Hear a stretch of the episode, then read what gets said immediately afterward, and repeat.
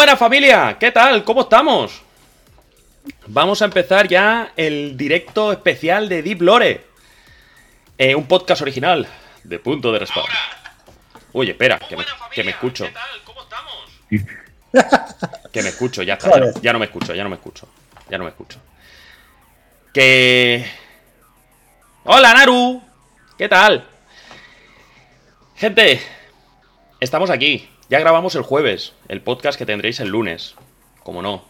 Eh, pero ah, hemos pensado, ya que tenemos poco trabajo, pues hemos pensado que a lo mejor sería buena idea, pues coger y decir, "Ah, vamos a regalar a la comunidad un podcast en directo.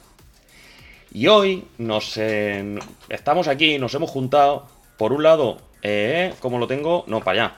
Corsario, pues, para allá. Corsario, saluda, Corsario Rojo. La, Ah, la- la me voz, estaba señalando la solamente. voz de Murcia. Un saludito desde Murcia. ¿Qué pasa, jóvenes? Bienvenidos a Deep Lore. Ahí, ahí. Y por otro lado, un poco más abajo, ahí tenéis al bueno de Christian, Chris Eswood. ¿Cómo está el asturiano preferido de, de- de- de España? Correcto. No, aquí no se acepta ningún asturiano que no sea de la capital. Un placer, Edu. como de. Oviedo. Y yo, que ya me veis debajo, me pone, soy Edumar84, eh, ya para evitar el presentarme, porque como no lo hago nunca, pues para evitarlo, pues ya directamente me pongo el nombre y a correr. Haces bien. Sí, sí, sí. A ver cuántos insultos sobre mi edad hay en este podcast. Intentaremos que sea Pocos. Pocos porque con ese aspecto cualquiera diría que vienes de botellón. O sea, joven. Soy, como decimos por aquí, soc jove y tendra. bueno. Como tiene que ser. La, Ya está. la Matrix. Ya está hablando en latín. O sea, es feísimo esto. Pues, ¿qué hemos pensado? Lo que decíamos, que como no tenemos nada mejor que hacer, pues que una vez al mes nos vamos a coger, nos vamos a juntar tres, cuatro, ya veremos, los que se apunten al final. Y en vez de hacer el podcast que hacemos habitualmente, vamos a hacer un podcast eh, más enfocado, pues, a lo mejor a películas, a lo mejor a anime, a lo mejor a, a manga, a lo mejor... Ya veremos, ya iremos viendo.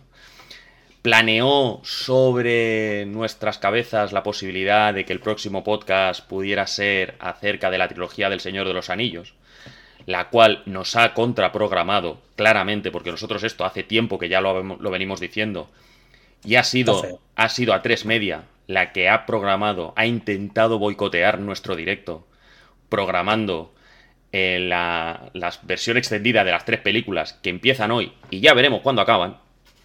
Pues, y hemos pensado que a lo mejor la próxima, a lo mejor ya veremos si se hace de eso o se hace otra cosa.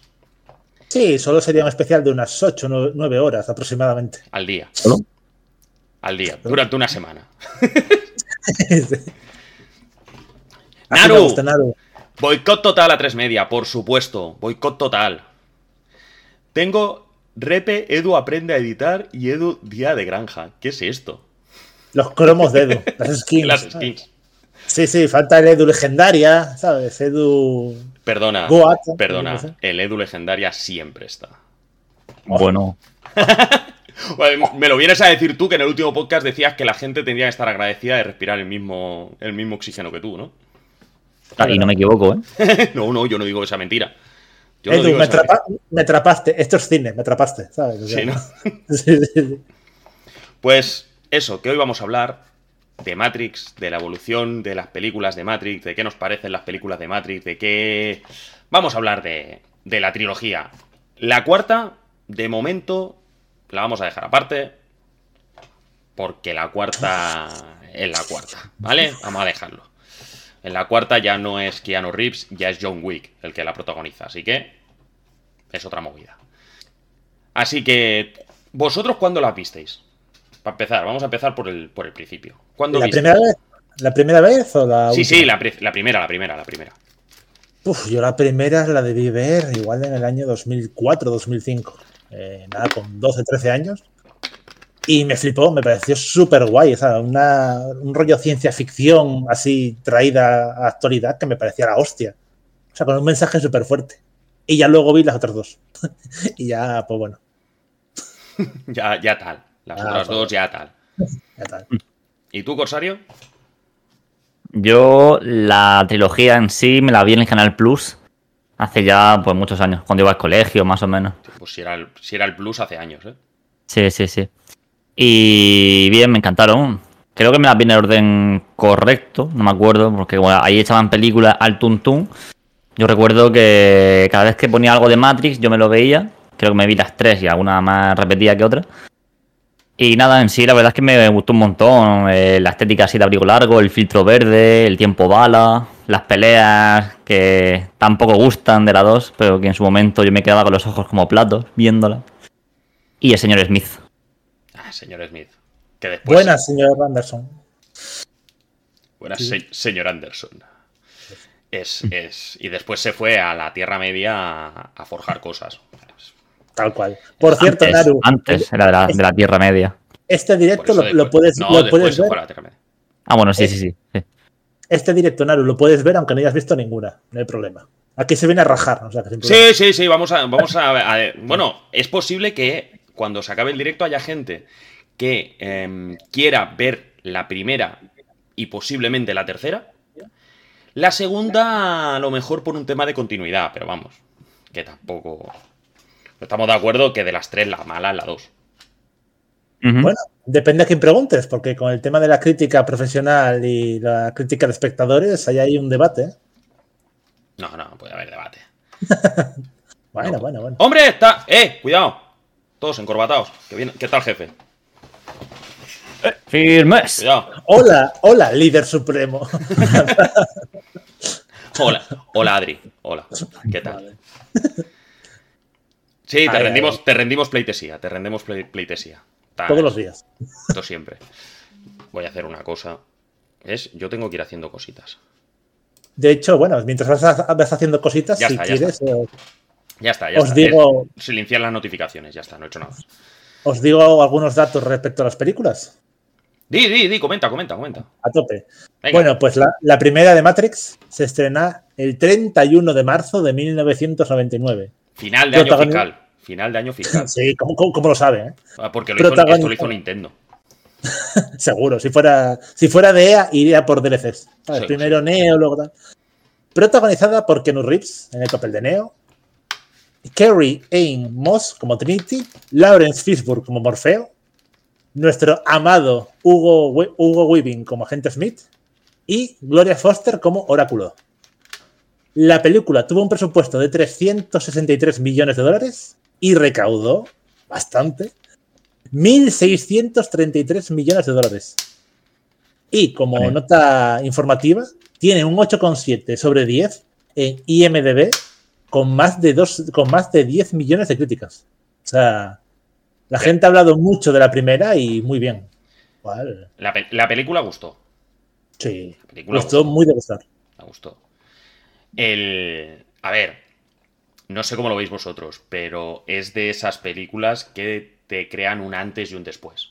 O sea, las películas se hacían de una manera antes de Matrix y se pasaron a hacer de otra manera después de Matrix. Corsario, ¿cómo lo ves tú? Tú que has estudiado y que eres aquí el experto. A ver, eso que has dicho no lo sé muy bien, como, como tal. O sea, en el año 99 ya se hacían películas de ficción. Quizás no tan disparatadas en algunos aspectos, pero en otros en, en sí. Que ya a raíz de esa película mezclaran más el kung fu con, con efectos especiales, puede ser, pero no, no, no tengo ni idea. Sé que supuso un antes y un después, eso sí. Sé que Matrix es culto del, de, cine. Pero eso que dices no, no te sé, no, no te sé decir, no te sé decir. No, más que nada lo digo por el tiempo, por el tema del tiempo bala, por el tema de, de las diferentes, ¿cómo decirte? De las diferentes peleas, la pelea multitudinaria de la que después hablaremos, el, Mm. ese, ese tipo de, mm, esa manera de contar la historia con dos mundos separados, yo no había visto ninguna antes, ah, metiéndose con millones de referencias mm, bíblicas a, sobre el elegido, sobre... ¿Vale? Puedes estar a favor o en contra, pero son- están ahí, están ahí, al final no, no estamos diciendo nada raro. Eh, a ver, es realmente lo que decimos, es un antes y un después. Es un antes y un Sí, después. o sea, yo considero que sé que llevó la ciencia ficción a la modernidad y sí que supuso una fuente de atracción muy fuerte para la gente, en el sentido de que, claro, en el 99, con todo el tema de la desinformación, de los medios, del lenguaje, de, ¿sabes? Cómo luchar con el miedo a la modernidad, a la informática, al control. Es una película que hoy en día sigue siendo muy moderna, pero de aquellas era radical, porque era el miedo a la tecnología, al control, o sea, una cosa que ya obviamente hizo hace muchos años, muchos años, antes Terminator 2, pero llevarlo a un terreno tan moderno y tan dispar y con una estética, un carisma, cosas que hoy en día son memes, como el tema de, la pastilla roja y azul, como el tema de la ropa de los personajes, todo eso, el carisma, no sé, creo que, que sí que cambió mucho el medio. Crearon una, una línea de ropa, crearon una, una línea de accesorios, crearon... Las gafas, las gafas. Gafas, gafas. Gafas. Ray-Ban vendió Uf. gafas a punta pala. Es que se, se creó. Parecía en su momento que era algo de culto. Que era una película, podía ser de culto. Se volvió muy, muy mainstream. Ya digo, yo tal y como lo recuerdo. ¿eh? Además, en aquel momento era, eh, empezaban a, surgir los móviles. Estamos hablando del 99, yo tenía 15 años. Y estábamos ahí, ahí, ¿eh? En- quizá hacía uno o dos años que habían empezado a salir móviles y tal. Entonces la posibilidad de conectarse eh, era una tecnología que no se conocía y que todavía daba para poder fantasear con ello, ¿no? Con, ostras, es que nos podremos conectar de esta manera, podemos hacer... No sé. ¿Cómo lo veis? Hombre, eh, sí que el hecho de que empezaran a, a salir móviles, no creo que la gente se rayase mucho la cabeza con eso, pero sí que sería un poco fantasiosa, en plan, uy, vaya, me voy a Matrix, ¿sabes? Claro. Seguro que más de uno por la calle empezaría a hacer ese tipo de bromas. No lo sé, porque yo tenía solo un añito, era, era joven. Y... Es, es el Benjamín. Ahí donde lo veis, está muy estropeado, pero es el Benjamín. Sí, sí, soy el Benjamín. El bigote hace mucho. Eh, Y. Y sí que es verdad que, como he dicho antes, no sé. Sé que ha tenido mucho tipo de, influ- de influencia en videojuegos y en películas, lo que has dicho del tiempo bala y tal. Yo creo que han tomado mucho, pero más que. Más que cuando salió, han sido en los años posteriores. sí, puede ser, ¿eh? Porque ¿cuántos videojuegos hemos visto ahora con tiempo bala? ¿Cuántos videojuegos hay de las primeras consolas de tiempo bala? De, bueno, de primeras consolas, no, más bien de Play 2, de Xbox antiguas, los primeros Max Payne. Es, es que me, me parece que los primeros en popularizarlo fue, fue Max Payne. Los primeros en popularizar el tema del tiempo bala. Pero bueno, ahora tienes a Bayonetta que tiene el tiempo bruja. Sí. Sí, bueno, pero no, eso es como que para el tiempo. Y en, no, y en No, hace que pase, más, tipo- hace, hace que pase más, más, más lentamente.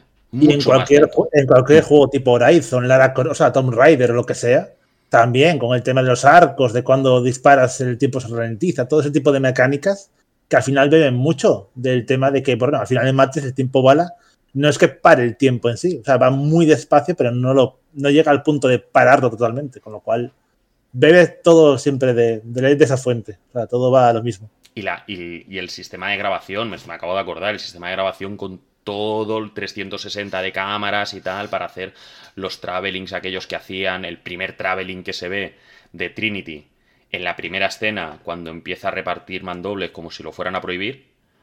Es, es increíble, ¿no? De hecho, en cada película tiene su momento de, Sí, sí, de sí. traveling, o sea, ya Sí, es sí, marca pero- de la casa. Pero en, en la primera Matrix, en la, la primera, la primera escena de... Bueno, la primera escena... Sí, la primera escena con gente de Matrix, en el que llegan, ¿no? Está ahí Trinity con el ordenador, tal, hackeando no sé qué, jugando a la Stardew Valley, algo estaría haciendo. Y llegan los agentes, le dice, no, hemos, hemos mandado a dos de nuestros mejores hombres y tal. Dice, ya están muertos. Y suben, que además no hay dos, hay cuatro. Dice, hemos mandado a los dos mejores y ha, y ha mandado a cuatro. Ya. Y el primer traveling, cuando salta, se suspende en el aire. Eso, imaginaroslo en el 99. la gente se le, se- la gente se subía por las paredes en ese entonces. Fue espectacular. Sí, sí, sí.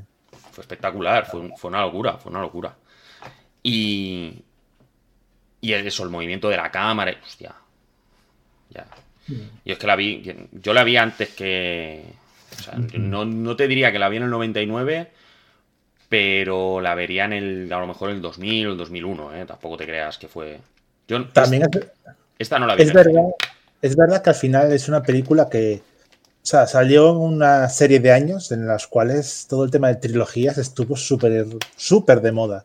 Tanto Star Wars como Señor de los Anillos, Matrix. O sea, son grandes sagas, blockbuster que flipas, que todos tuvieron sus tres películas y todas salieron muy seguidas entre sí. O sea, hubo ahí un... Pero yo aquí tengo una idea. No sé cómo lo veréis vosotros, ¿vale? Pero yo creo que tanto Star Wars como Matrix se pensaron como una única película, ¿vale? Esto era una película. Y a, a través del éxito que tuvo, decidieron cerrar la trilogía y explicar la historia un poco más, ir un poco más allá. Porque la primera película, el final, ya es un final más o menos cerrado, ¿no? Sí. Sí. Claro. Sí, porque, o sea, en el tema del viaje del héroe, en el tema de, bueno, la ascensión de Neo, aquí, bueno, Exacto. obviamente, spoilers. va a haber Sí, sí, sí, spoilers. A ver, la película es del 99, ¿vale? Tiene 24 años. Por favor. Pero claro, todo el tema de que Neo resucite, de que Neo supere la adversidad, de que Neo supere a la gente Smith, de que, ¿sabes? De que gane esa pelea Claro. y se vuelva invulnerable, ya es su ascensión, ya ha completado su círculo. Ya ha pasado de no creer en lo que había a empezar a creer, como dijo Morfeo. Y es una película que perfectamente podría haberse cerrado con ella misma. No hacía falta más. Y luego se demostró que no hacía falta de verdad. de verdad. Bueno, bueno, no seamos malos, no seamos malos. Pero, Pero bueno, sí. ¿Cómo lo ves, chicos? ¿No, Corsario? Es, esa escena última en la cabina de Neo rompiendo la cuarta pared. Hablándole, pues no le está hablando a la, a la población, le está hablando al público, ¿no? Decirle, oye, pues eh, abrir vuestra mente, ser críticos. ¿No crees que podría haber cerrado ahí y ahí hemos acabado y punto? Se podría. Aunque no daría ep- ep- explicación a. Bueno, explicación. Explicación para la solución a todo lo que pasó en la humanidad, a todo ese futuro distópico y tal. Sí, y, y- y fue una explicación, o sea, fue algo para poder salir de ahí. O sea, poder extenderlo un poco más. Sí, sí, ahí, ahí sí que te doy la razón. Que no sé, que habían cabos sueltos. Eso sí que es verdad. Pero bueno, yo creo que. Que Matrix empezó como un proyecto un poco más. O sea, a ver, presupuesto has dicho 300 y pico millones. 363 millones. ¿Es, es de Warner? Correcto. Mm. Correcto. Eh, pues sí, pues. Que Warner. No sé si Warner pensaba que tendría tanto éxito como tuvo. O sea, hablamos de una película que quintuplicó su presupuesto con la recaudación. Sí, sí, sí, sí, sí, no, que fue, una- Ah. que, que- que fue un exitazo. Sí, fue un pelotazo y dudo mucho que Warner se lo esperaba. Que se esperara. No me creo que, que. Warner esperaba tantísimo dinero. Teniendo en cuenta que al final es una película que no se basa en ninguna obra, entiéndase, súper conocida, que no es la adaptación del libro de turno, que no es. Quiero decir, obviamente tiene muchas fuentes, pero no es coger un bestseller del New York Times y meterlo 1.1 al cine y ya hacer dólares. No, es que no, Ni hace está- una- no hay ninguna adaptación que sea 1.1, eh, también te lo digo. Bueno, en- entiéndase en el contexto eso de coger una obra y llevarla a otro medio. Y al final fue un pelotazo impresionante. Y hubo mucha presión encima de, bueno, de aquellas, los hermanos Wachowski, que hoy en día son las hermanas Wachowski, para eh, que hicieran una segunda y tercera parte. Es eso. Yo en, la primera es como más, entiéndase, ¿no? Eh, como más comedida, ¿vale? Las otras, la segunda sobre todo es una flipada, es, es una flipada enorme. No sé si tienes por ahí el presupuesto, Cristian, pero... Correcto, así es. Si queréis también os digo por encima la segunda película, la cual se estrenó el 9 de mayo de, 2000 de 2003. Tuvo un presupuesto menor de entre 127 y 150 millones de dólares y recaudó 741 millones de dólares. O sea, tuvo menos presupuesto, pero también es verdad que ingresó bastante menos. La mitad. Pero, pero tuvo menos presupuesto porque usaron CGI. A mansalva. Sí. A mansalva. O sea, fueron, fue, fueron- fueron a lo barato. fue un abuso y aparte es una película que la vi hace nada, literalmente anoche. Abusa mucho de las peleas con CGI. O sea, en cualquier momento te meten una pelea y te meten enseguida el CGI. Es necesario y, y obligatorio. Dura dos horas la película y una hora fácil son peleas con CGI, todo el tiempo. Ya A ver, a lo que iba, al punto que iba. En la, en la 1, en la en Matrix, en la primera, no hay tanta pelea multitudinaria, no hay... Hay momentos espectaculares, hay momentos muy espectaculares, pero son muy contados. Tienes el momento, por ejemplo, de, mm, del helicóptero chocando contra las ventanas, ese movimiento de onda. eh, ya digo, cositas. El... Es que, no, te iba a decir, el momento en el que Morfeo sale de la habitación un poco antes, pero tampoco es tan espectacular, no es tan. No es tan. ¡Hostia puta, nen! ¿Qué, qué es esto? No sé, hay la pelea. La pelea que tienen entre. Entre ah, Morfeo y Neo también es muy guapa. Son. Pero porque, porque encima se nota que tiene todo un trasfondo filosófico y, bueno, religioso detrás. O sea, se nota que realmente Morfeo está, está iniciando el camino del el maestro del héroe, que en este Exacto. caso es, es Neo. Y cómo le va enseñando de una forma primero espectacular, pero luego mucho más mundana. Exacto. Incluyendo un salto de fe, como sería el lanzarse, como, ¿sabes? Y cómo ¿Me dais- va aprovechando. Chicos, ¿me dais un momentito? Me ausento un momentito. Hablad vosotros, me ausento nada. Mm, Cero coma. Vale, Cero coma. perfecto. Eh, Corsario, una pregunta. ¿Tú cómo Dime. ves todo el tema de la pelea entre Morfeo y Neo? ¿Cómo lo viste de primeras? ¿Cuál fue tu reacción? Eh, Entre Morfeo y Neo, Sí, en el momento en el que Morfeo va enseñando a Neo a usar la. En la sala, en la sala blanca o algo de eso. Correcto, correcto. Que luego se transforma en lo que quieran, que pasa a ser un templo y pasa a ser lo que, bueno, lo que Sí. ellos quieran. ¿Cómo la viste cuando la viste la primera vez? ¿Qué sentiste? ¿Te, te emocionó? ¿Te impactó? ¿Qué? No, dije, hostia, que qué guapo, ¿no? A mí es que siempre me han encantado las la, la, la pelea de artes marciales y tal. Con, de- bueno, es más antiguo, es más moderna, pero la vi al mismo tiempo más o menos. Las de Ip Man, o bueno, las películas de, de Jackie Chan, todas estas de Bruce Lee y tal. Y al final, ver así a, a Morfeo, a Keanu Reeves la primera vez que lo veía, pegando así puñetazos, digo, hostia, estos también son, son de pegar mamporrazos a diestro y siniestro. Sí, sí, y encima, Pero bueno. es, es una saga que también me da muchos vibes, me da mucha energía, tipo un anime, me parece un shonen. O sea, en, en según qué cosas me parece que las peleas es eso, es al final Sí. un espectáculo súper bombástico y una pelea súper final de Naruto, de Bleach, Dragon Ball, de lo que quieras, muy por el estilo, ¿sabes? Sí. Sí, sí. O sea, de que, de que hay momentos que incluso para volar Neo en- a partir de bueno, la segunda y demás, La, como que ya- la- la segunda, la segunda ahora la tocaremos. La segunda ahora No, la tocaremos, es que- que la segunda viene lo suyo también. llega el momento que hasta hace la, la pose como si fuera Superman o como, como si fuera Goku, de, ¿sabes? Estirarse para arriba y es como.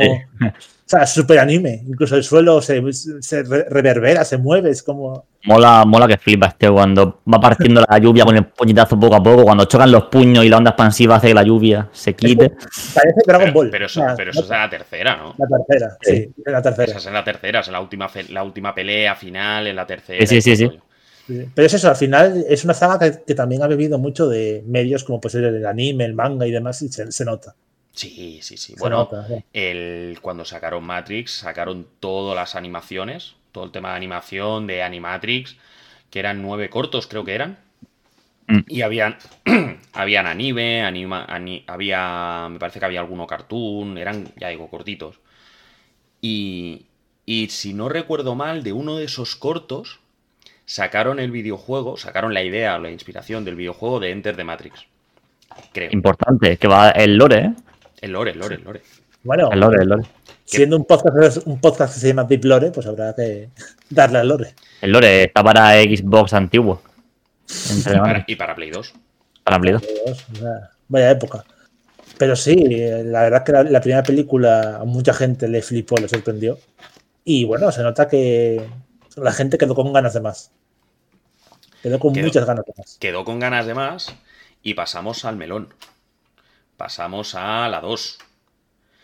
Pasamos a preguntar, hostia, Matrix Reloaded, ¿qué coño van a hacer ahora? Porque el sentimiento era, si esto está cerrado ya, esto ya, ya han hecho el viaje del héroe, ya Neo es el puto amo.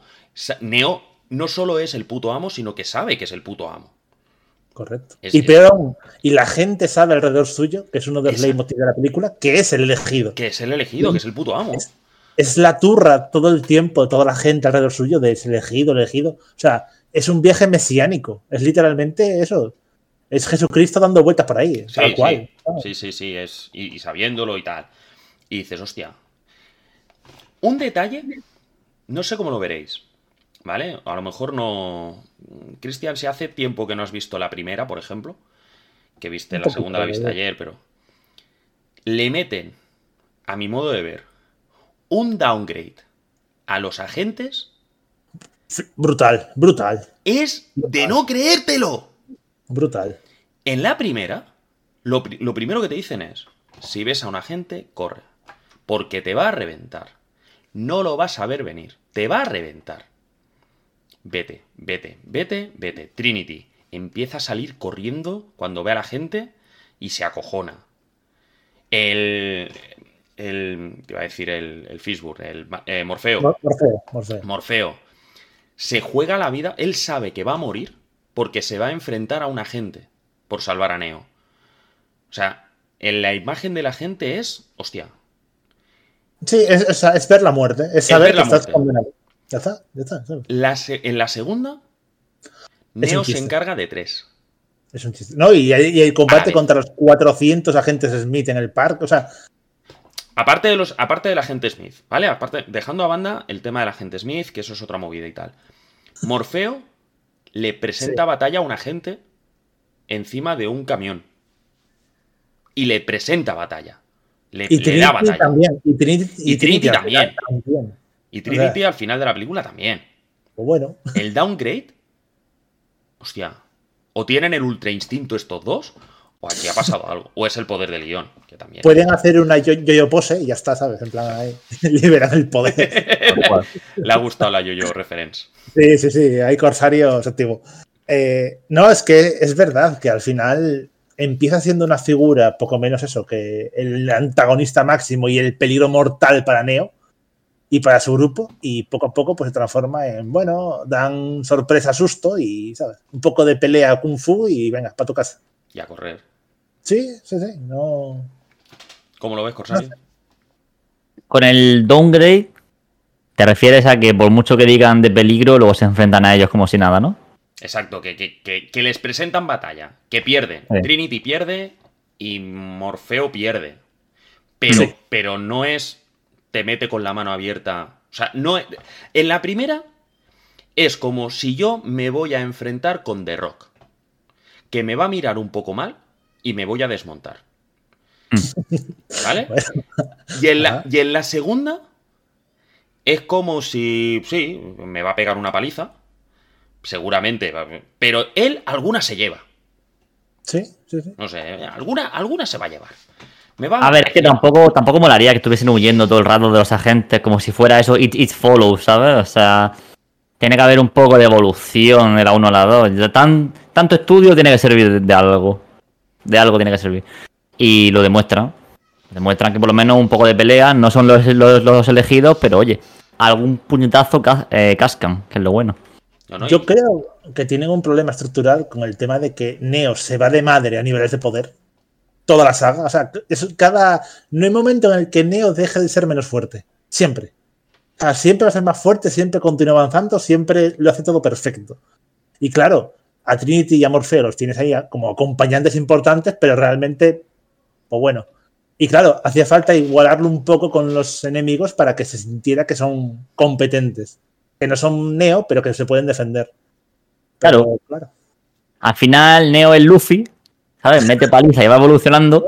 Y los otros dos no llegan a ser Sanji y Zoro, pero son un poco. Un poco Nami y Frankie, ¿sabes? Que se pegan alguna que otra. Pero bueno, dan un poco de guerra.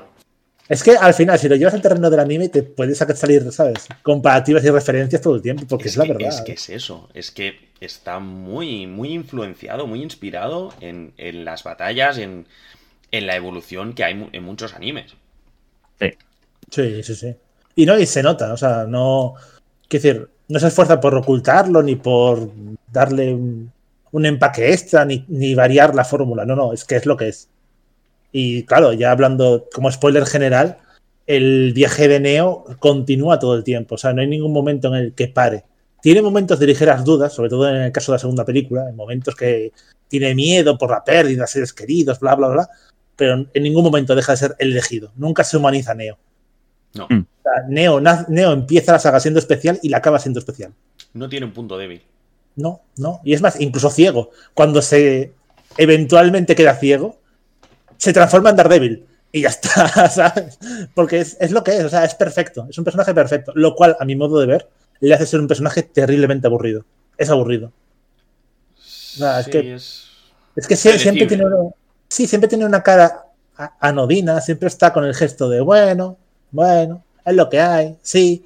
Incluso en el momento de mayor tensión, en este caso en la segunda película, con el encuentro con el, con el arquitecto, interpretado por Helmut Ba- Bakaitis, ahí, ¿sabes? Ahí ha metido ya la culturita. la- la- Dice, "Ch, No, la culturita". incluso en el momento ese en el ¡Hombre! que- ¡Paren las rotativas! ¡Está Ruimán! Ole, ¡Mate Ruimán. RJ! ¡Muy buenas! Muy buena, guapo. Claro, digo, incluso en el momento en el que se pelea contra el creador, contra la persona que diseñó Matrix, nada, sigue siendo perfecto, todo lo dice bien, todo lo hace bien, ¿sabes? Es. Puede salvar a la chica, salvar a la ciudad, salvar todo. Bueno, bueno, bueno. Eso ¿El creador te refieres a- al arquitecto ese que El está... arquitecto, el arquitecto. La- Pero no, la- se enfre- no se enfrenta a él, ¿no? Es un tío que está sentado. no, está, es- está sentado, pero lo confronta. O sea, va ahí para descubrir lo que está pasando, para. ¿sabes? Ese men es, fue el que inventó Matrix. Es el, el creador. El sí. que la diseñó. Junto al personaje de Oráculo, la cual es muy importante también en toda la saga. Vale. Es que como ahí es un poco ida de olla de repente, no sabes qué está pasando. Yo ahí sobre todo me acuerdo de, de, de Scary Movie 3, la, Sí, es que. la referencia que hay con el O sea, arquitecto. con, el, con el tema de las pantallas, las televisiones, Sí. cómo reacciona. O sea, ya te habla de multiversos, ya te habla de. O sea, son. Mm. Sí, no, Es es, que de- es- es un, es una escena liosa. Por cierto, Sí, eh, Matt. Puta madre todo. Estamos todo, aquí todo bien. ¿Tú también? El- es muy liosa porque ves todas esas pantallas que te quieren dar a entender que son como todos los futuros posibles y también de todo el mundo que hay, que, que- que hay allí, que está todo el mundo controlado y todo lo controla y tal, pero se queda corta. por cierto, Edu, comenta Matt que se te escucha un poco bajo. Que se me Que escucha un bien. poco bajo, Correcto, que estaría bien un puntito más de volumen. Pero para mí. Sí, Ah, espera. Sí. Espera. pero sí, o sea, yo. No, pues es que no, es que no puedo subirlo más. Vaya. Debo de, debo decir que es eso. Anoche volví a ver la segunda película, especialmente por Aquí. esa escena, porque me parece muy importante para el transcurso de la película, pero está muy mal explicado, muy mal. O sea, Neo no reacciona de ninguna forma, es Dime si está apático. mejor así. No, que, Vale, que lo, que he hecho, lo que he hecho es como no me puedo subir yo, os he bajado a vosotros. Ah, bueno. Aquí lo importante soy yo. Ah, bueno, bien, la verdad. Perdón, perdón. Nosotros somos los monitos que bailan. Venga, Corsario, baila. claro, quiero decir, es eso, que al final se supone que es el momento álgido y la conversación más importante, pero realmente el arquitecto habla y tú como, ok, lo que tú digas. Y- Lo único que queda claro es que lo creo con Oráculo y poco más, porque No, bueno, y que, elecciones, y que, decisiones. y que, bueno, y que tiene las versiones anteriores, que esto ya te lo, te lo viene diciendo Merovingio eh, a, media, a mitad de la película. que Neo es el sexto elegido. Es el que, exacto, te dicen que es el sexto elegido, que tiene que tomar una decisión que es ah, salvar a la humanidad o condenarla, al menos por lo que yo entendí. que Sí, para o sea, o salvaba a Zion o salvaba a Trinity. Exacto, exacto, que no podía salvar a Trinity.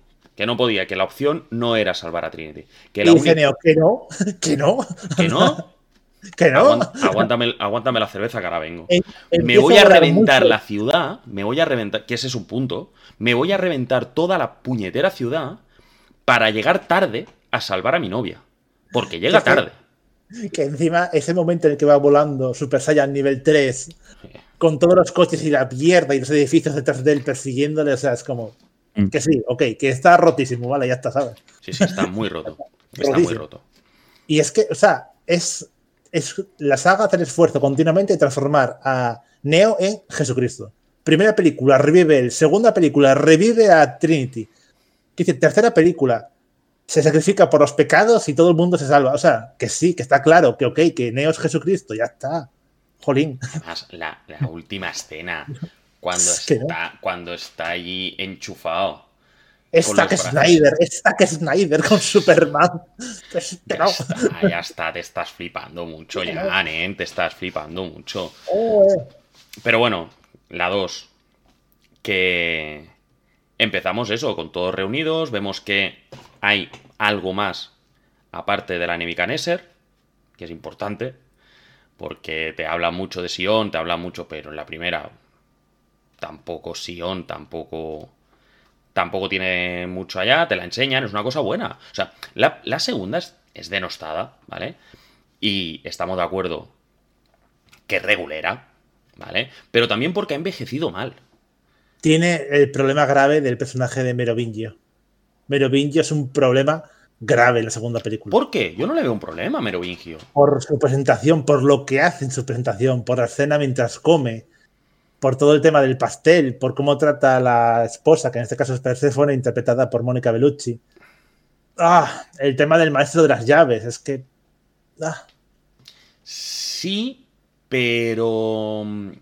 A ver, aparte de que no te explican por qué tiene al creador de llaves y tal, eso es una... Se me la saco de la manga y ya está. Pero la alegoría que hace de la causalidad, de que todo tiene una causa, de que no es casualidad, no es que vosotros estáis aquí porque sí, sino ha habido un... se ha guiado y te están marcando mucho lo que es el destino.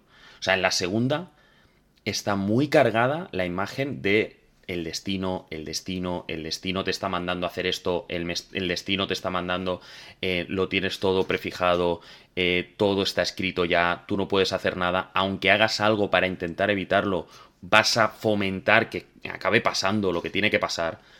Entonces, mm, yo veo a, a Merovingio como un personaje. No, a mí no me desagrada Merovingio. La escena esta.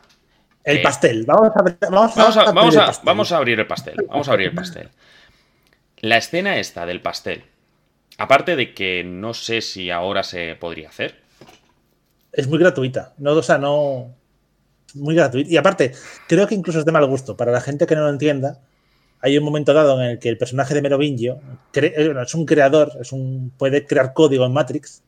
Le da a una chica que está en un restaurante una tarta y esa tarta literalmente produce en ella un orgasmo. Pero es que encima te lo pone con el código de Matrix, cómo se acerca a su vagina y cómo está en el momento de éxtasis. Y es gratuito, no aporta nada a nadie. ¿Cómo explota? Sí, sí, literalmente lo explotan ceros y unos. Es una especie de pseudoporno para informáticos muy mal hecho. No sé, es. Sí, no. Además, esto de te lo hace con código, no. Lo que hacen es la silueta te la ponen con un color un poco más brillante para que se note. Sí, tal No cual. tiene más. Tal cual. No tiene más. O sea, lo primero que te dicen en la primera película, Cifra, le dice a Neo, no, no, yo lo que veo es una rubia, una morena, yo ya no veo el código. Es lo que, lo que veis de lo que es el fondo, esto teóricamente es lo que ellos ven en Matrix. O sea, Matrix lo ven así, codificado.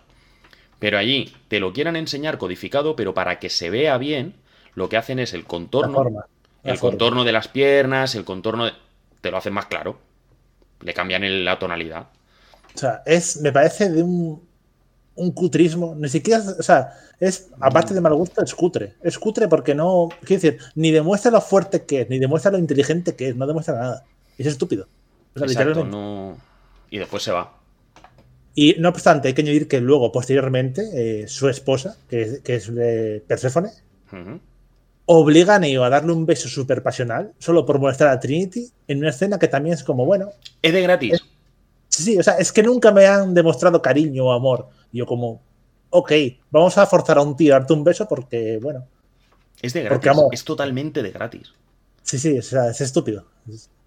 Y cuando Trinity le, le amenaza a Perséfone, no me la creo. No, porque encima, como está con, con todo el cosplay, con todas las gafas, con todo, ni siquiera le ves el ceño fruncido, no ves ningún cambio de gesto. O sea, saca la, saca la pistola, amenaza y punto. Es como, ok. No es, ni siquiera hay, no hay ni emoción. Yo las vi, las, vi, las películas las veo en, en Bose. Ni siquiera cambia el tono. No hay ningún tipo de cambio. O sea, es como si te amenaza ahora, Edu, te voy a matar. Pero así, Edu, te mato. Vale. Ya ves. Ok. ok. Arroba policía. Puta madre. ¿Me matas? Puta madre, tío. Sí, pero es, es tal No cual. sé. No lo acabo de ver. no, es, es una escena que, que sigue. ¿no?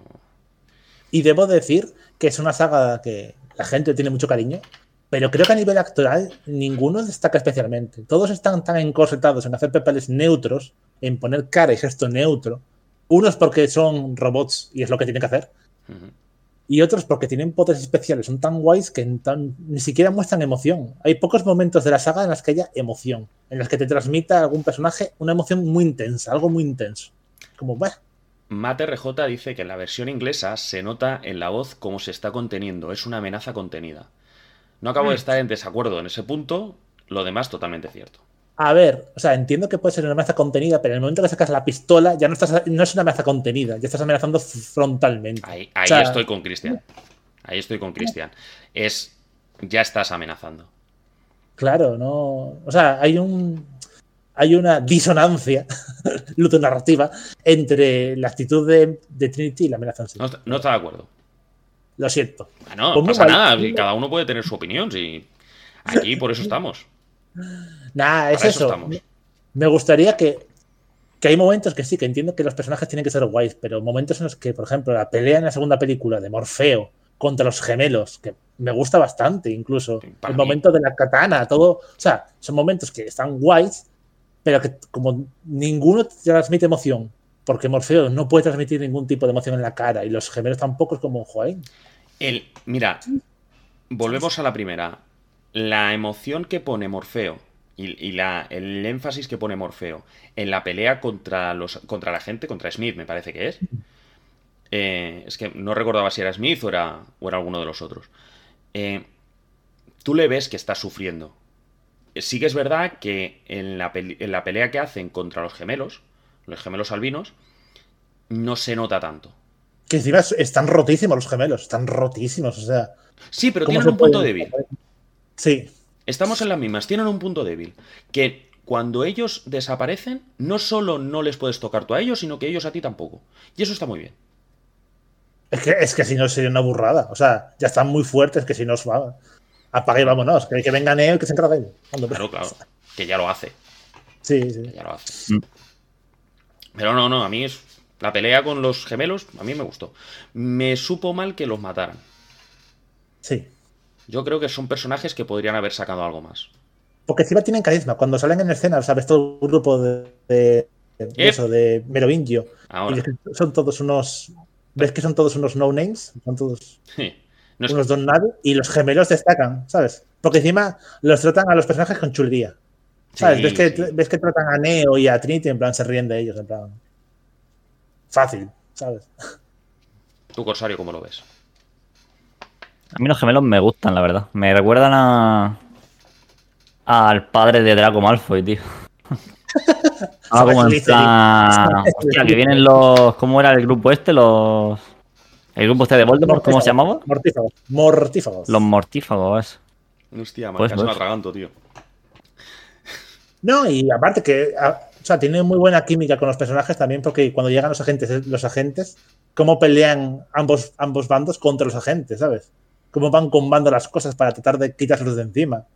Y cómo luego Morfeo tiene el momento katana que mola un Cristo. O sea, que mola un Cristo. El momento katana guay. Sí, es muy, es muy guay. Es muy de ¿sabes? También el. Cuando Trinity lleva al creador de llaves. Primero, una- un detalle que me gusta. eh, dice, dice Matt que, que es una locura de secuencia, sí. Sí, sí, sí. sí, es una El, cuando Trinity lo lleva en la moto. Primero cuando llegan, cuando se suben al camión y tal, que, hostia, el camionero tendría que darse cuenta de que le han saltado encima. Sí, hacer la cara así de, ay, no, se me va la moto. Y ya está. Sí, ¿sabes? sí, pasa la moto y dice, hostia, me han robado una moto. Qué, qué puta madre, ¿sabes? Esto, esto ya lo paga el seguro. Sí, sí, tal cual. Cuando le dice, no, eh, ponme un. Cárgame un curso para Sí. hackear una moto, tal, no sé qué, una Ducati. Tienes recursos. Hombre, es el puto creador de llaves, a ver si me entiendes. Él crea llaves. Sí, sí, sí. Que la escena, la escena cuando lo encuentran es súper cómica. Sí. A mí me parece súper cómica. Soy Neo, soy el creador de llaves. Vámonos. El cerrajero. sí. Sí, sí. Pero porque ahí tengo la sensación de que Neo ya está acostumbrado a decir soy Neo y que la gente diga, Y- ok. sí, claro. Eres un crack, tío. sí. Salvaste, salvaste a mi hermano el otro día. Vale. Claro, también. Colin, es que según empieza la película ya tienes al Stalker de, de Neo, al chaval este, que está por toda Sion persiguiéndole, en plan putifan, en plan Neo, crack, titán, mastodonte. Eres lo mejor. Y yo, bueno. Sí, sí, Pues se hace, madre se hace- se hace un poco. Que al final tiene. Tiene su momento y tiene sus. Sí, O sea, tienes- demuestra, ¿no? Claro. Demuestra en la. ¿Es en la segunda o en la tercera? Ahora dudo. En la tercera. En En, la el momento que con lo de Sion es el momento que él so- sobresale. Exacto, exacto. Sí, sí, Pero- sí, sí, sí, cierto, cierto, cierto. Que es cuando se van. Cuando tienen una nave. Yo Pues- os tengo una Didi. Os tengo una- parece todo el tema de eh, Sion, todo el tema Espera, espera, que, se- que te está cuajando. a punto de ser atacada por máquinas y que hagan una un tremenda rave. ¿Cómo lo veis? El- perdona, Yo es que yo, me, yo me he perdido, yo me he perdido. Es que a lo mejor Ah. ha sido mal por mi conexión, ¿eh? No, os preguntaba, ¿qué os parece el tema de Sion, de la rave, todo el tema de que estén de fiesta mientras las máquinas están taladrando? ¿Cómo lo veis? Yo no le veo mucho sentido, quiero decir, te dicen que está tu ciudad a unas pocas horas de ser destruida y tú en plan, ok, vamos a hacer tremenda cumbia bien perrona y a practicar el, delicioso como si no hubiera mañana. Que a ver, puedo entender la parte del delicioso, pero la parte de irte de fiesta toda la noche, pues bueno. Como dijo DiCaprio, con el gesto así del, del, del gran Gatsby, o una pequeña fiesta no mató a nadie. con la copa. No, no, no. La rave. No, La rave. Aparte, Yo lo haría. el consejero. El consejero este, el. Que, Sí, eh, que está hablando con el comandante.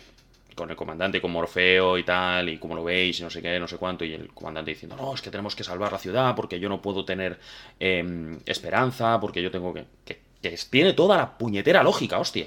claro. Tiene toda la puñetera lógica. O sea, el comandante tiene que hacer eso. Morfeo. No, porque el elegido, porque yo creo en él, porque es Profecía, profecía, profecía. profecía, profecía, profecía. Y el es consejero, y el consejero lo primero que le dice es: Morfeo, estoy contigo, muchacho. Tú sí que sabes. Vas a hablar. Vamos, tú". brother. A, a ese respecto, Ruimán comenta: Para mí es al contrario. La fiesta está muy bien a nivel visual y da como esa impresión de que hasta en las peores condiciones sigue siendo libres. Lo que me sobra es el delicioso. Una escena que sobra. Sí, es una escena que sobra. Yo creo. A ver, a mí tampoco me gusta. A mí lo del. No sé. No me gusta. No me gusta. No, A- a- a Somos, mí no- somos libres, vamos a hacer una fiesta, coño. Mm, no, no, no, no lo O sea, veo, no lo veo. Yo no me iría de fiesta si está a punto de caer la tercera guerra mundial. No me voy de fiesta. Yo lo que no entiendo es que me metas la presión del comandante, de cómo estás sufriendo para salvar la ciudad. Cómo exige a Morfeo que no se lleve en la nave, porque coño, le hace falta la nave para proteger la ciudad.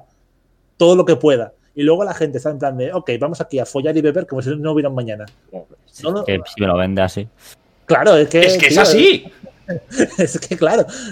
Es que es A ver. así. Te están diciendo, hostia, en 20, 20 horas. A ver, es una imagen, una, una secuencia con el baile y tal, que sí, que demuestra. El té que no está arriba, ¿sabes? Todo en plan.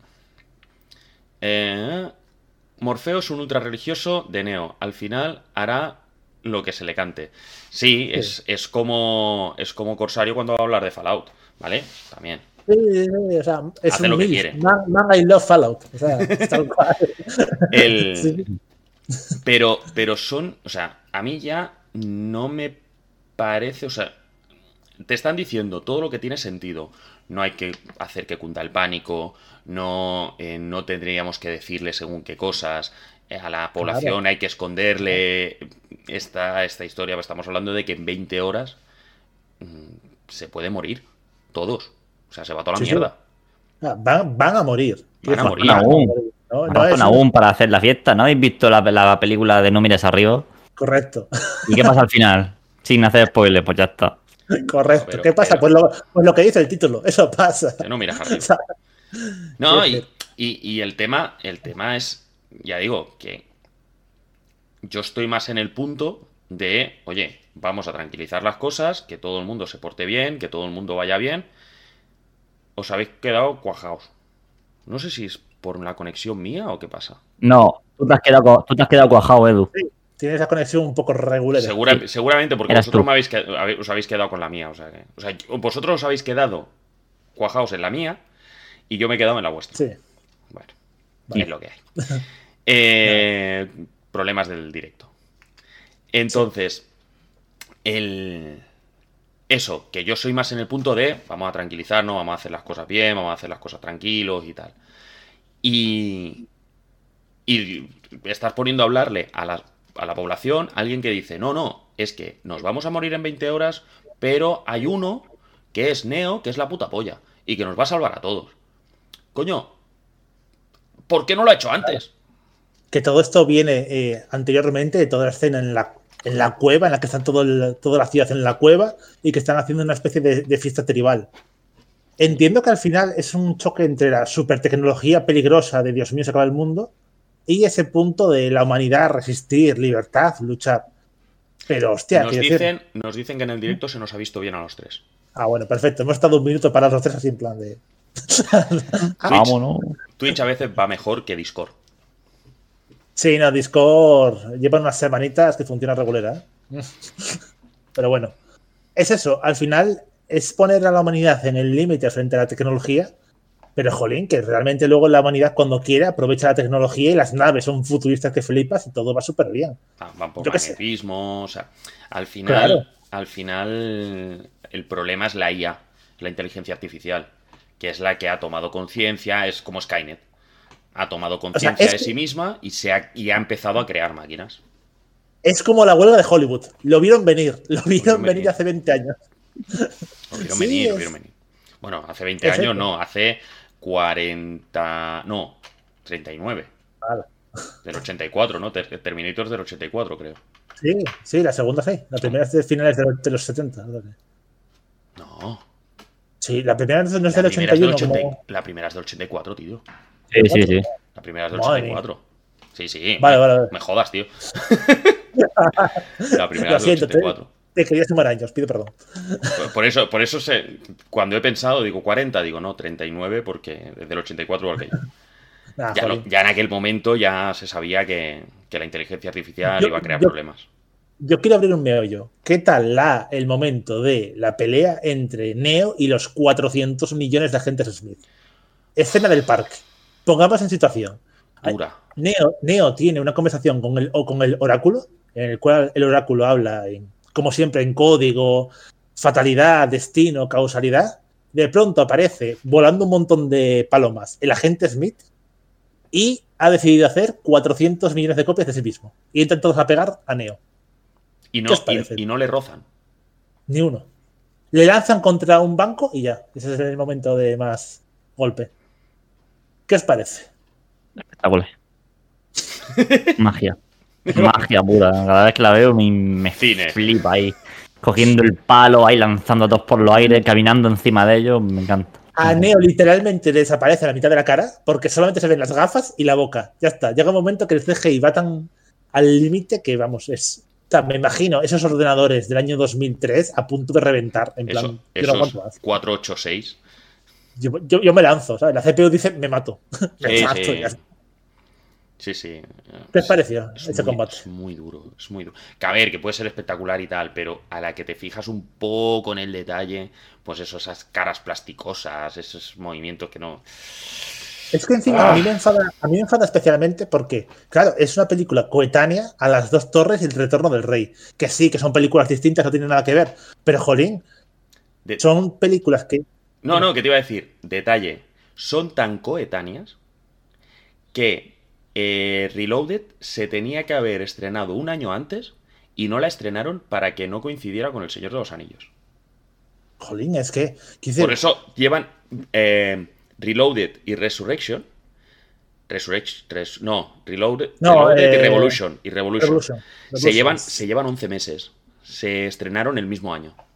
Sí, Se, correcto. se estrenaron el mismo año porque no podía coincidir, porque El Señor de los Anillos también es de Warner Bros. y no podían coincidir con El Señor de los Anillos. Claro, yo os lo pregunto porque, jolín, comparado con la escena, voy a poner una escena mítica de Señor de los Anillos que no es la más top a mi modo de ver. El abismo de Hell. No sé si Cosario también las vio las películas de Señor de los Anillos. Eh, buah. Claro, ese momento con los orcos, que son chorrocientos millones, pero que los importantes, los que ves en pantalla, son gente disfrazada como tal, y, ¿sabes? Con ese aura de miedo y terror, lo comparo a eso, siendo a la vez en el tiempo con esta pelea con agentes Smith de plástico, y me quiero arrancar los ojos. Ya, la verdad es que sí. Ahí el abismo de Hell, de hecho, fueron todos maquillados, no hubo ni uno que se fuera a CGI. Sí, sí, o sea, Y esta es lo contrario. Las dos tienen su magia. Hombre, yo prefiero Señor de los Anillos, 100%. Puede ser. Pero, puede pero es lo ser- que te digo, cuando la vi de chico fue como, madre mía, qué pelea. Qué guapo, ¿no? Qué épico. o sea, parece el, fi- el Fifth Year de, de Luffy, ¿sabes? O sea, ya es cartoon. Sí, sí, sí, sí. Muy Jar Jar Binks. Corsario, Sí. no sé si esto, no sé si esto lo sabes. Eh, te lo pregunto, o, o Cristian, cualquiera de los dos me sirve.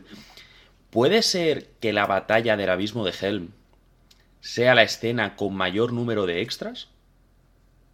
Eh, no. Depende, no, porque No, no. si, si cuentas caballos, eh, los campos de Perenos. La batalla en la. En Minas Tirith. eh, ¿Sí? No, es, Sí. Que, es que yo recuerdo que hay una batalla del Señor de los Anillos, lo que pasa es que no recuerdo cuál. Que es la batalla. el- tiene el récord Guinness como la batalla o la, la escena con mayor número de extras en pantalla. no Puede ser que fuera. Puede ser que fuera esa porque ya las siguientes peleas usaron. Usaron CGI muy bueno, pero CGI. Sí. Aunque, a ver. No, es que sí. Es que en Batman, en la última de Batman, usaron 11.000 y pico extra en la pelea esa final de prisioneros contra policías. Pero aquí yo creo que había muchísimos, muchísimos más. En la del Señor de los Anillos. Claro, o sea, yo lo digo no para criticar a Señor de los Anillos ni nada, sino también para que se ponga un poco en perspectiva el hecho de que tiraron mucho de CGI también porque hasta cierto punto quisieron hacerlo así. O sea, hubo un esfuerzo por hacerlo así. Sí, sí. Podrían haber cogido un montón. Claro, podrían haber cogido un montón de pavos medio parecidos, un poco la gente Smith, o Claro, es un que poco tal. ahí tienes el punto, que tú no puedes. eh, el agente Smith es uno. No puedes hacer algo parecido. Entonces, con los orcos Ojo. sí, los orcos cada uno es de su padre y de su madre. Bueno, Pon- Pon CGI solo en la cara. menos. De su padre, Pon de su CGI solo. O sea, pon CGI solo en la cara. Si muchas escenas se les ve de espalda, ni siquiera tienes, tienes por qué esforzarte en hacer todo el CGI de una persona. Es que, quiero decir, opciones había. El Sí, tema sí. es la voluntad, ¿sabes? Sí, sí, fue, fue mala decisión. Fue mala decisión y, y se nota eh, la película ha envejecido fatal. Fatal, Sí. fatal. Y, o sea, a nivel de trama, hablando ahora 100% trama, no cuenta tanto. Para las dos horas que dura, no cuenta tanto de cosas, digo, de elementos importantes. Es conseguir una cosa, conseguir otra, conseguir, ¿sabes? O sea, es Es- cumplir. Yo creo, yo lo veo como una preparación, o sea, como una explicación de lo que es la imagen del elegido, la, esencia del elegido, para qué está el elegido ahí y por qué está el elegido ahí, por qué ha surgido, y eh, una preparación para el final. Yo lo veo así. Te prepara todo lo que, to- todo, todo lo que hay, te viene y te dice, oye, pues mira, pues hay esto, el agente Smith, pues mira, se está. Va a ser el malo maloso porque mira, se está reproduciendo aquí como por esporas. Y, y ya tiene, pues, a fulanito, tal, menganito, eh, es muy poderoso. em, al final del todo, hostia, los poderes de Neo ya han traspasado a la. Es A otra todo. fumada, es otra fumada, sí. No tendría que hacerlo. No tendría que ser. Bueno, pero Quiero decir, vamos a hablar en serio. Neo es tan fuerte que para morirse tiene que voluntariamente decidir morirse. Claro. O sea, pero tal Por cual. o sea, es como. Sí, sí. No, no- no es cuestión de que venga un villano tipo Dragon Ball y mata a Goku. No, no. Es que Goku, Goku, Goku diga, mira, me he levantado depre, me mato. Ya está. O sea, fin del arco. Oh. es que, no sé. Creo que lo que es la segunda película, en media hora de tercera, podéis haberlo con todo. Fácil. Sí, pero a lo mejor te hubieras quedado con cosas que no. que querían explicar y que no explicaron. Creo que a veces también damos demasiado valor al tema de que en una película te expliquen todo, o en un libro, en un videojuego, en lo que quieras. Te expliquen todo. Y creo que a veces también la gracia es que te dejen alguna duda, algo de teoría, poder jugar un poco. Mm, eh, Cristian, mira un momentito detrás tuyo que está Miyazaki. Eso. Te voy a decir una cosa. Detrás tuyo está Spiderman. O sea que. Sí, sí, y no quiero decir, y no quiero decir lo que está saliendo. Y no es una telaraña. No, pero. Ha habido, jolín, ha habido tremenda discusión de, sobre qué era. A ver, hay un punto medio entre Miyazaki y literalmente cualquier juego de Ubisoft en el que te hacen seguir un mapita y te ponen una flecha como si fueras imbécil. Sí. Hay un punto medio. Y creo, creo que en el cine también es un medio que se permite mucho el tema de, jolín, no responder todo, darte un poco de miga, jugar un poco con el espectador.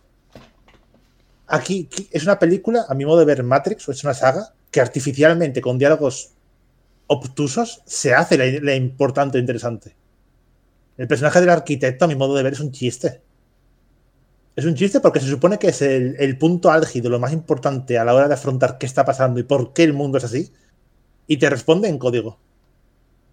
Te responde en plan, es así porque causalidad. Lo hizo un mago. Jolín, ¿sabes? Es como... Todo, Ha servido más como fuente de meme que como medio informativo de la película. todo lo que hemos hecho hasta ahora y todo lo que te ha pasado hasta ahora es para traerte aquí, ahora, y- para que hagas lo que yo te digo que tienes que hacer. Y coge Neo y dice, y una polla, me voy. Sí, tal cual, tal cual. Eh, Tal que cual. es, es así, o sea, te está diciendo, no, es súper importante la causalidad, porque tú estás aquí para salvar a la humanidad, porque tal, te doy la opción para que elijas, pero te voy a decir yo lo que vas a elegir. Porque, porque si no, ¿qué estamos aquí? ¿Estamos tontos o qué nos pasa? Y Neo dice, y una polla, ya me voy. Sí, quiere decir que el viaje del héroe ya viene de la Ilíada, ya tiene 400.000 años. Por favor, algo un poco distinto. Es más, me encantaría que hubiera la saga de película de Matrix en la que Neo fuera el antihéroe. Cayera, ¿sabes? En, en plan, ¿salvo la humanidad? No. No. ¿Por qué? Nope. O sea, todo ha sido una mentira. He, he vivido engañado. Oye, igual las máquinas tienen razón. XD, a ver qué pasa. Dame la No sé, algo. Claro, algo un poco distinto, que no sea perfecto, que no sea Superman, que no sea lo mismo. Superman eh, para mí es un héroe muy aburrido, pero porque me flipa el Superman de Infamous, el Superman de, de Injustice, perdón. El Superman que cae, el Superman humano, el Superman que sufre frente a la imagen perfecta, el tío que salva a la humanidad, la galaxia y llega a tiempo a cenar con, con Lois Lane. Jolín. Cansa, ¿sabes? cansa. Cansa, Sí. pues lo que decíamos, que no le ves fisuras. Nada, es No es, es imparable, es. Uf, Cosario, ¿cómo lo ves? ¿Qué tal? Él, él- a ti, como te gusta la 2, te cuesta ser crítico, ¿no? Quizá, puede ser. Soy crítico, pero a mí es que para mí lo importante de, de- de una película, a pesar de haber estudiado cine, audiovisual y toda la pesca, es que me entretenga. Ah, sí, sí, es es, lo primordial. lo, es lo que yo más valoro. Y a mí las tres me entretienen. La dos le tengo cariño por cuando yo era pequeño. Es verdad que la vi en Navidad y como digo, tiene razón de que ha empeorado como el culo. Eh, y la uno es la mejor y la tres me gusta también. Pero... Pero no sé, se me da muy mal sacarle aspectos malos a la película, más allá de decir de los personajes son una mierda, el guion es una mierda, se ve como el orto y poco, poco más puedo decir de película. Entonces, vosotros habláis, yo escucho. Y si, di- si mete que tal, pues. Mete baza. Tú mete baza, tío. Que estamos aquí, y ya te digo, estamos aquí para meter Estamos aquí baza. reunidos. Bueno, si quieres meter baza, podemos ir directamente a Matrix Revolutions. Oh, ¿A qué? Vamos directamente a al tres, final- a tres. al final bombástico, a la tercera parte, a la culminación del viaje. Y bueno, a nivel de protagonistas, el cambio de actriz por la- el fallecimiento de, Gloria Fisher en el papel de Oráculo, la cual se cambia por actriz Ma- Mary Ellis. Que bueno, a nivel de guion te lo dicen en plan de que el Oráculo puede adoptar la forma que quiera y lo hizo un mago. A mí me, me parece que ah, cuando vuelven a visitar a Merovingio, creo que dice algo así como, veo, si, te, si estás aquí, es porque, bueno, cuando llegan los tres, si estás aquí es porque, porque esa vieja ha encontrado un nuevo cascarón. Correcto. Y le, y le manda a Neo que le, que le mande un mensaje a, al oráculo. Pero- o sea, Merovingio y oráculo tienen una relación. Sí, pero, pero yo creo que, al menos a mí me dan a entender que han que le han arrebatado el cascarón o le han la forma corpórea, se la han arrebatado al oráculo y que ella pues ha encontrado otra en la que en la que meterse.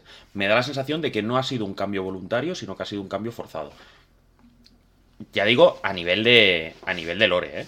Sí. No estoy hablando, no estoy hablando de bueno, la, la situación en la que estaba. Mm, A ver, Respecto a presupuesto y recaudación, la tercera película costó entre 110 y 150 millones de dólares y fue la que menos recaudó de la saga, 427 millones. El lo cual me sorprendió mucho. Sí, lo cual me, sorprende mucho teniendo en cuenta que es la, o sea, la segunda tiene una, fama bastante mala, pero al final, mira, salió mucho mejor que la tercera. O sea, sufrió un es, descenso. es fuerte. el histórico. O sea, la gente, no sé cómo lo veis vosotros, pero la gente va a ver una película, si es una secuela, va a ver una película con la imagen de la anterior. Sí, Si la anterior es mala, la tercera no quieres verla. No, y la verdad. así, o sea, a título para verlo claro, teniendo en cuenta que la, la primera recaudó 1.600, la segunda la mitad y la tercera la mitad de la mitad. O sea, fue un descenso, ¿sabes? Sí, sí, sí. Perfecto. Ah, locura. Sí. Pero bueno, es el- la culminación del viaje de, de Neo y, y bueno, y la trama de Sion y el fin de la saga. O sea, tal cual. Para mí la, la cuarta película no, ya no es Matrix, es otra cosa. No es Matrix, no tiene nada que ver. Una comedia. Es, sí, tal cual. Es el, el ascenso definitivo. Si alguien tenía dudas de que Neo era Dios, es literalmente eh, quitarle cualquier atisbo de humanidad. Y le arrebatan lo más importante para él, que sería Trinity. Mm. Y como le da bastante igual, la verdad. O sea, sufre un poco, pero no, vamos, no, Sí, tiene no es claro. un drama. tiene claro tal. lo que él tiene claro lo que tiene que hacer. Yo tengo que hacer esto y a quien me lleve por delante me da igual. Yo tengo que hacerlo y tengo que hacerlo y punto. ¿Vale? A ver, la segunda y la tercera, una cosa, un detalle que sí que me gustó de la segunda, me gustó mucho, fue cuando el agente Smith se mete dentro de la mente de Bane. Mm, Bane es, ¿verdad? Creo que sí. Creo que se llama Bane. eh, sí. Sí, creo que sí. Creo que sí. No me acuerdo yo de eso. Sí, O sea, cuando, de- cuando sí, se va a meter, los- cuando están luchando, eh, están, les han dicho que se queden por si el oráculo se pone en contacto con ellos, que se queden en Matrix. Se lo ha pedido Morfeo. Y como a la gente, Morfeo, por lo que sea, tiene que tener mucho carisma o le debe dinero gente o algo pasa, la gente le dice, sí, sí, Morfeo un de puta madre, tío. Sí. Hay un momento, de hecho, que está el agente Smith a punto de poseer a Morfeo y controlarlo para que sea uno de ellos. Sí. Y Neo lo salva porque es el prota. Ah, vale, sí, sí. Vale, pues, Vale. pues de- después, después es, creo. El, Sí. el- No, no, es- antes, antes, antes. Antes, se quedan allí y tal, no sé qué, o sí. Y posee a uno, o lo transforma, como agente Smith, a uno que todavía no había acabado de irse. Estaban huyendo de los agentes y, y lo posee. Entonces pasa a tener la mente de, de Smith dentro del cuerpo, cuerpo de- de Bane. Que a mí eso es un detalle que me gusta mucho. Que de hecho es el final de la segunda. Es el momento en el que Neo cae en un coma por haber salvado el corazón de Trinity, bueno, por haberla revivido, porque es Jesucristo. Cae en, en un estado comatoso No, y está justo cae- conectado. cae en el estado comatoso porque mata, eh, o sea, paraliza a los centinelas fuera de Matrix sin estar Bueno, sí, conectado. es verdad, verdad, perdón. Sí, sí, es verdad. que y del, justo- y esfuerzo, y del esfuerzo, pues se queda aquí un poco trulato. Ya vieron venir eh, la muerte de Luke eh, muchos años, ¿sabes? Antes. ya vieron venir que el esfuerzo cansa. Trabajar cansa, chicos. Trabajar cansa, trabajar cansa, hombre, estamos aquí. Y es eso, eh, queda ese momento de que, que luego será la trama principal para el tema de Sion y, y el tema de cómo la ciudad tiene que prepararse. Exacto. Está guay, pero Sion le falta carisma. No sé, o sea, se ve bonita, pero. A ver, bon- bonita. O sea, Tendríamos conceptos, tendríamos conceptos diferentes de lo que es bonito. sea, que dice como ciudad ciberpunk pues apocalíptica está bien. ¿No? O sea, Yo lo veo como Va. un conjunto de chabolas unas al lado de la otra, ¿se me entiende? a ver, pero qué Esa misión esta de, de, Call of Duty, de Call of Duty del Modern Warfare 2, esa de las chabolas, tío, esa que va ahí por tejados roñosos, todo placas metálicas contra. A ver, bueno, no quiero 3. decir nada de otro A país, mí, pero. a mí, Sion como ciudad, como emblema sí, como ciudad, a mí no me dice nada. o sea, como ciudad me Ahí parece. tienen que estar baratos los pisos de estudiantes. Más que en Madrid, posiblemente. Bueno, no, no neta, te ver. creas, ¿eh? No te creas, porque piensa que es la única ciudad en toda la Tierra. Y eso quieras que no te sube el precio. Hombre, también te digo, ha servido de inspiración para mucho, para el tema de muchas ciudades apocalípticas. En juegos como Fallout y demás, muchas ciudades son al final chapa contra chapa, y un poco más. Sí. Sea, No, ya te digo, Fallout tiene un color especial. como, como sí, como Sevilla, como Sevilla, ¿no? como símbolo, es, es un símbolo potente de toda la ciudad y tal. Como estética tampoco tiene más. Y, y estamos en las mismas. Se cogen, se van todas las naves. No, no, quedaros aquí. Os necesitamos aquí. Oye, aquí se ha ido todo el mundo. Y necesitamos un, un PEM. Y, y todas las naves están a tomar por culo. Y, y tienen que volver. Y Niobe, el momento de gloria de Niobe, pilotando esa nave, vamos. Una locura. Rápido y furioso. Es una locura. Hace una, alguna cabriola de más. Hace algún 360 que a lo mejor se lo podía haber ahorrado, pero bueno. Sí, es que es un tema, porque de hecho en la primera película ves que las naves se mueven súper tranquilitas, ¿sabes? Van con su campo magnético, ¿sabes? Con, con su campo magnético y van suavecitas. Aquí ya llega el punto que dice, todo sea por la familia, a, lo, a todo gas, y ahí va. Tiene el poder de la familia, tal cual, ¿sabes? O sea, Sí, sí, sí. Ya se mueven, vamos. se mueve bien rico, o sea, es increíble. Es increíble. Y bueno, y Neo pues decide irse a tomar por saco a la ciudad de las máquinas y salvar el mundo. En un viaje autodestructivo, muy guapo, junto a Trinity. Cosas que no tienen sentido. Sí, tal cual. ¿Cómo coño te vas a ir hasta allí si no hay ningún humano que ha llegado a menos de 100 kilómetros? A la primera, a la primera, sin tener que pagar ni un puñetero peaje, y se planta delante de los morros. Eso, vamos, ni en Barcelona se hace eso. Que no. Barcelona. En Barcelona es un poco más. No digas nada de Barcelona que ya nos metemos en un lío. ¿eh? Corsario, por favor, que nos chapan, ¿eh? Que nos Un poco chapan. al filo, ¿sabes? Sí, de la navaja. Eh, Sí, yo lo dicho. No, no mano. No, no, no, que va, no. Si Barcelona es muy bonita. Claro, pero al final Trinity decide acercarse mucho a las ramblas y bueno, le pasan cosas malas. Ah, tú, Eso sí. No, pero es verdad que el momento de sacrificio de Trinity, ella está sufriendo que flipas y súper triste barra feliz por haber llevado a Neo hasta allí. Neo viendo quedándose ciego. Y Neo pues dice, ok, Bueno, chao. que nos estamos, de- que nos estamos yendo. Neo se pone a pelear con el con Bane, con Bane Smith. Se queda ciego. En el momento en el que se queda ciego, empieza a lo a lo Batman Begins. ¿Dónde está? ¿Dónde está? ¿Dónde está la gallinita? Y de pronto estar débil. Y, y de pronto haces débil. Así, ¿eh? ¡Pam! Eh, veo de puta madre. Ahora sí que te veo, dice. Ahora sí que te veo. Te veo así. ¿Cómo coño vas a ver si estás ciego perdido? Que no, es que no. Es que lo ve con fuego. y no- que si, lo viera con, si, si lo hubiera visto con el código de Matrix. Y encima lo ve de- de- versión Sauron. Es increíble. Te lo ve versión Sauron. No, tío. Con el código de Matrix hubiera quedado mejor. Tuviera dentro del lore. Dice, hostia, pues mira, él está viendo el código de Matrix incluso fuera de Matrix y tal. A lo mejor ha pasado mucho tiempo delante de la, de la pantalla o algo, no sé. Ah, deja los videojuegos, nene, porque. No sé. Mm. Pero. Lo ves así, pero, tío. Fuego, tal. Y le mete. Y le hace un Joel. Sí, sí, sí. O sea, en la segunda película tienes tiempo, presupuesto y ganas de poner una vagina en código y que todo se vea perfecto, pero en la tercera, en la conclusión, en un combate importante para Neo, no. Ahí se ve todo con fuego. No sé. No. Son cosas necesarias. Sí, sí, es cine, hacía falta, era necesario para el. yo- para el ¡Hombre! Joel. Muy buena.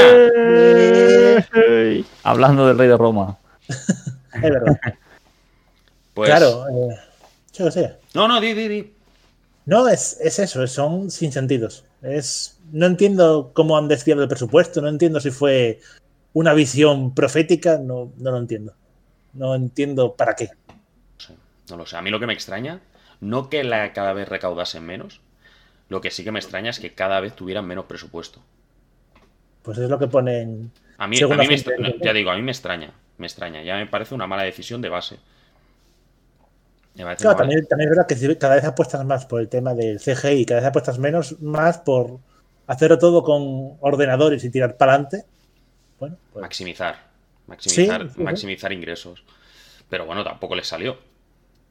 no, porque a nivel de recaudación, o sea, a ver, hablando en claro, son películas que han triunfado en taquilla.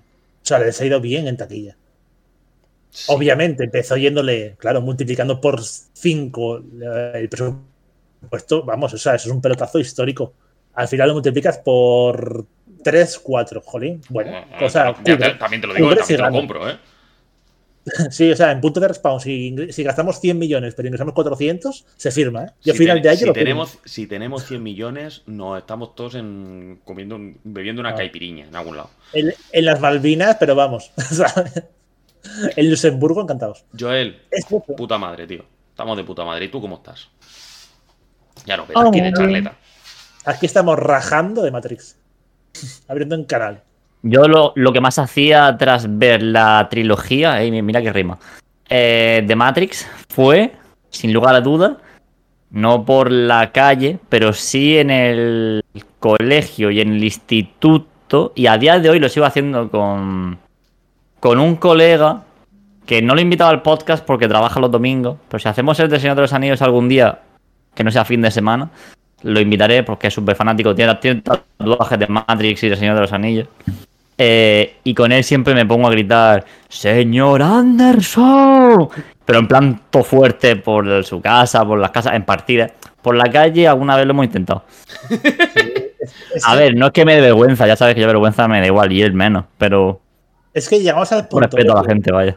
Para ponerle un villano digno a Neo, hay que a la gente Smith transformarlo en una, en una amenaza global para Matrix y la Tierra, y en que sea el máximo enemigo final, que la propia Matrix tenga miedo de él. Mm. O sea, es. Bueno, hace falta un enemigo a la altura. Se dieron cuenta de que Neo se le fue en la barra de poder.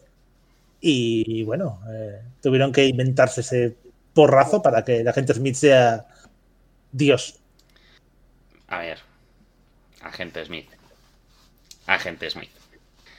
El agente, bueno, Smith, el agente Smith. A ver, que a mí, a mí es un personaje que me gusta. No, no, dilo rey, dilo rey. No, no, no, no, no. Lo que, lo que quiero decir. Lo. Lo que quiero decir es, primero, ¿tiene sentido a nivel de lore? ¿Vosotros veis que tiene sentido a nivel de lore o a nivel de imagen que la última pelea sea de noche lloviendo a cántaros? Ya lo hizo Zack Snyder con Batman, ¿eh? contra Superman. No, pero eso lo hizo después. Nah, sí, sí, Hablando sí. de antes. A ver. Supongo que era para hacer el momento de las partículas del agua, para jugar con ello, para. Por ¿sabes? eso hablo a nivel de lore. ¿Vosotros le Lore. veis sentido? El agente Smith creo que a nivel de lore y de narrativa, a partir de la primera película pierde mucho sentido. O sea, Es, se- es un se ha- virus. O sea, él al final Sí. se transforma en lo que quería erradicar. Quería erradicar, cuando habla con Morfeo, quería erradicar a la humanidad porque era un virus, pero él se transforma en un virus. Sí. Es un virus que va contagiándolo todo. Entonces, no sé, yo no lo acabo de ver, ¿vale? No lo acabo de ver, pero bueno. No acabas Eh, de ver lo de la lluvia. Lo de la lluvia, no, no, no, o sea, es muy espectacular, pero a nivel de lore, no sé hasta qué punto tiene sentido. ¿Por qué le pones lluvia y todo eh, mm, lloviendo y, y- A ver, yo puedo entender que toda Claro. la población pasa a ser el agente Smith. Linkin Park Meteora, ¿sabes? Yo qué sé. What I've done. Yo qué sé, ¿sabes? O sea, creo que es por un estilo, pues por simplemente estilo. Por Es por estética, porque Tal cual, eh. Queda bien, queda guay, no sé. Igual que en la segunda, recuerdo el momento en el que Neo vuela por el aire y las nubes se remolinan alrededor suyo, Sí, como sí, si fuera sí, bajando sí. un. Que era guay. En la segunda, en la segunda, cuando le dice, ¿dónde estoy? Ah, o sea, tal. Hostia, se están peleando, tal, no sé qué. ¿Dónde? A 800 kilómetros. Voy. Y pega, que, que no sé si vuela o salta muy largo. Vuela, vuela. Vuela, vuela, vuela. A ver, eh, o sea, hay que ponerlo en contexto. Años 90. Ve- Venimos de, durante los 50-60, en- a nivel de cómics y demás, los superhéroes molaban un montón. O sea, era época dorada. Superman le caía una bomba atómica a los 50 y se quedaba bien jodido. Pero claro, ¿qué pasó? Que vino todo el, vino el manga, vino el anime y viste que, jolín, que había gente súper fuerte, súper fuerte, tipo Saint Seiya, Dragon Ball, etcétera, que tenían poderes bien explicados y con un lore interesante. Y claro, llegó un momento en el que los el cómic americano tuvo cierto, a mi modo de ver, complejo respecto al asiático, y Superman podía estar caminando por el sol que no, no había problema. Y claro, eso cómo se refleja también en las películas, en el cine de ciencia ficción, superhéroes y demás. Tienes que hacer personajes que cada vez sean más fuertes sin explicación, no hace falta. Efectista, que sea un espectáculo. ¿Por qué? Porque, bueno, es la forma de contrarrestar que si no tienes una buena historia, haz un personaje molón. O sea. Neo, Neo mola. Neo, o sea, es un personaje que visualmente mola, sus peleas son guays. Narrativa detrás, poca. Poca. O sea, es el elegido. Ese argumento es que es el elegido. Puede hacer lo que quiera. ¿Por qué es el elegido? Ah, Puede hacer lo que quiera, pero va a hacer lo que está predestinado. o sea, tiene libre albedrío, pero no tanto. ¿O no? Claro, o sea. Ah, No no sé. Yo lo veo también así. Ah, tiene libre albedrío, pero ya lo vamos hablando. Porque claro, Creo- tienes libre albedrío, pero tienes que hacer lo que yo te diga. Pues no sé. Creo yo- que en ese, en ese sentido adolece de lo mismo, a mi modo de ver, que Harry Potter, que es el tema de cuando empiezas a meter profecías, destino, ese tipo de cosas, llega a un punto en el cual te autoobligas a, en- a encorsetar a tus personajes. Neo tiene que hacer todo perfecto y guay porque es el elegido, es su misión. Harry tiene que hacerlo todo bien porque es el elegido, es el que tiene que vencer a Voldemort. Solo él. Ah, o sea, es, es al final limitarte como autor y, y en una obra, es limitarte. Ima- Imagínate que viene otro y se lo carga. Te imagínate que en el momento de pelea entre Neo y el agente Smith llega Morfeo y saca la katana y dice, bueno, voy a hacer aquí un choripán del agente Smith. Y ya está, ¿sabes? Eh, pues, pues no estaría mal. Es eso, al final te autoobligas a tener que poner un personaje por encima del resto que sobresalga y sea perfecto. Que a veces, jolín, en el propio Dragon Ball pasa a veces con Goku, pero al final también tienes gente tipo Vegeta que están muy guays y que tienen sus propios arcos. Que sí, que otros muchos están en la mierda, pero va, no llegamos a este punto de, ¿sabes? A ver.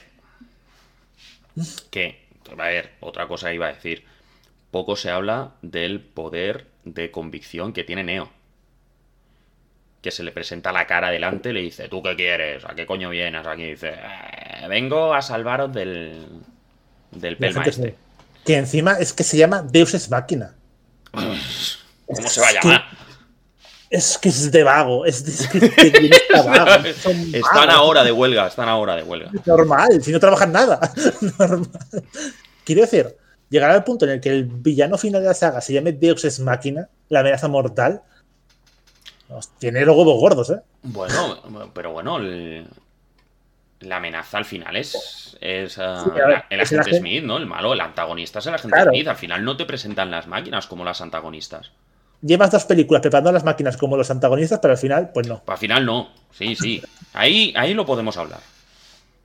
Que Mm. por cierto, a- no sé a vosotros, pero a mí, la escena del, del puente de mando, del, del muelle, Sí, del del muelle. con los centinelas, a mí me encanta.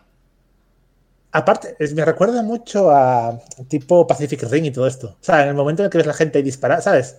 Con los mechas disparando y tal, me vienen unos, unos, unos vibes muy fuertes, o de Pacific Ring, de películas así, que está guay.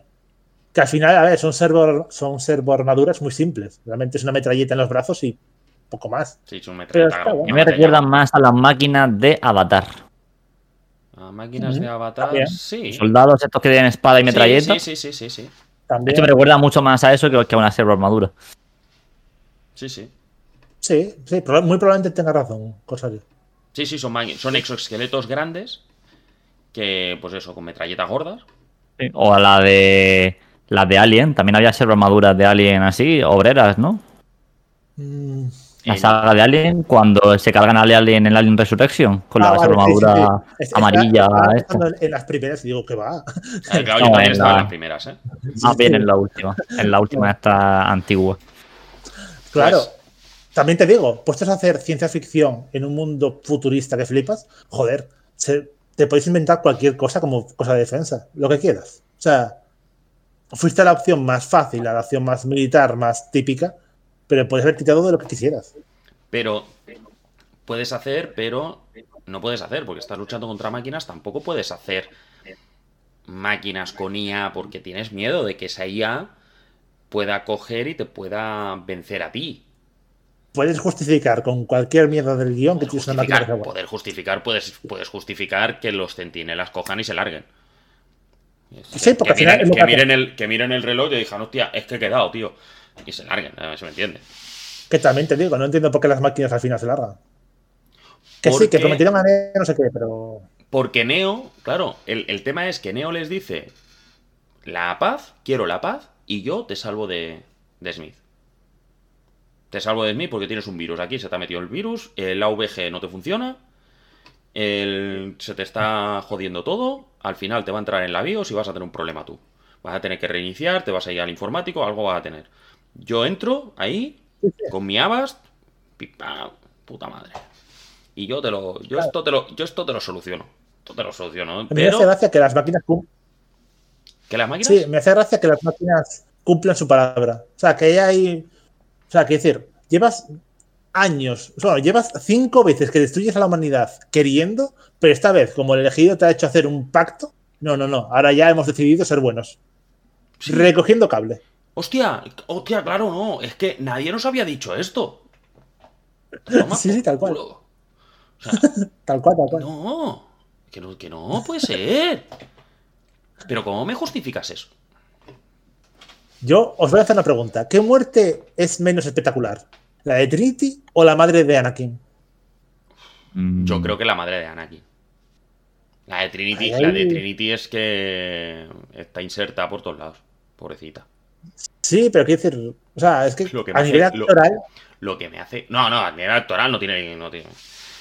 Pero me hace muchísima gracia la escena en la que va Neo a gatas para, para llegar a donde está Trinity. Llega a la cara de Trinity.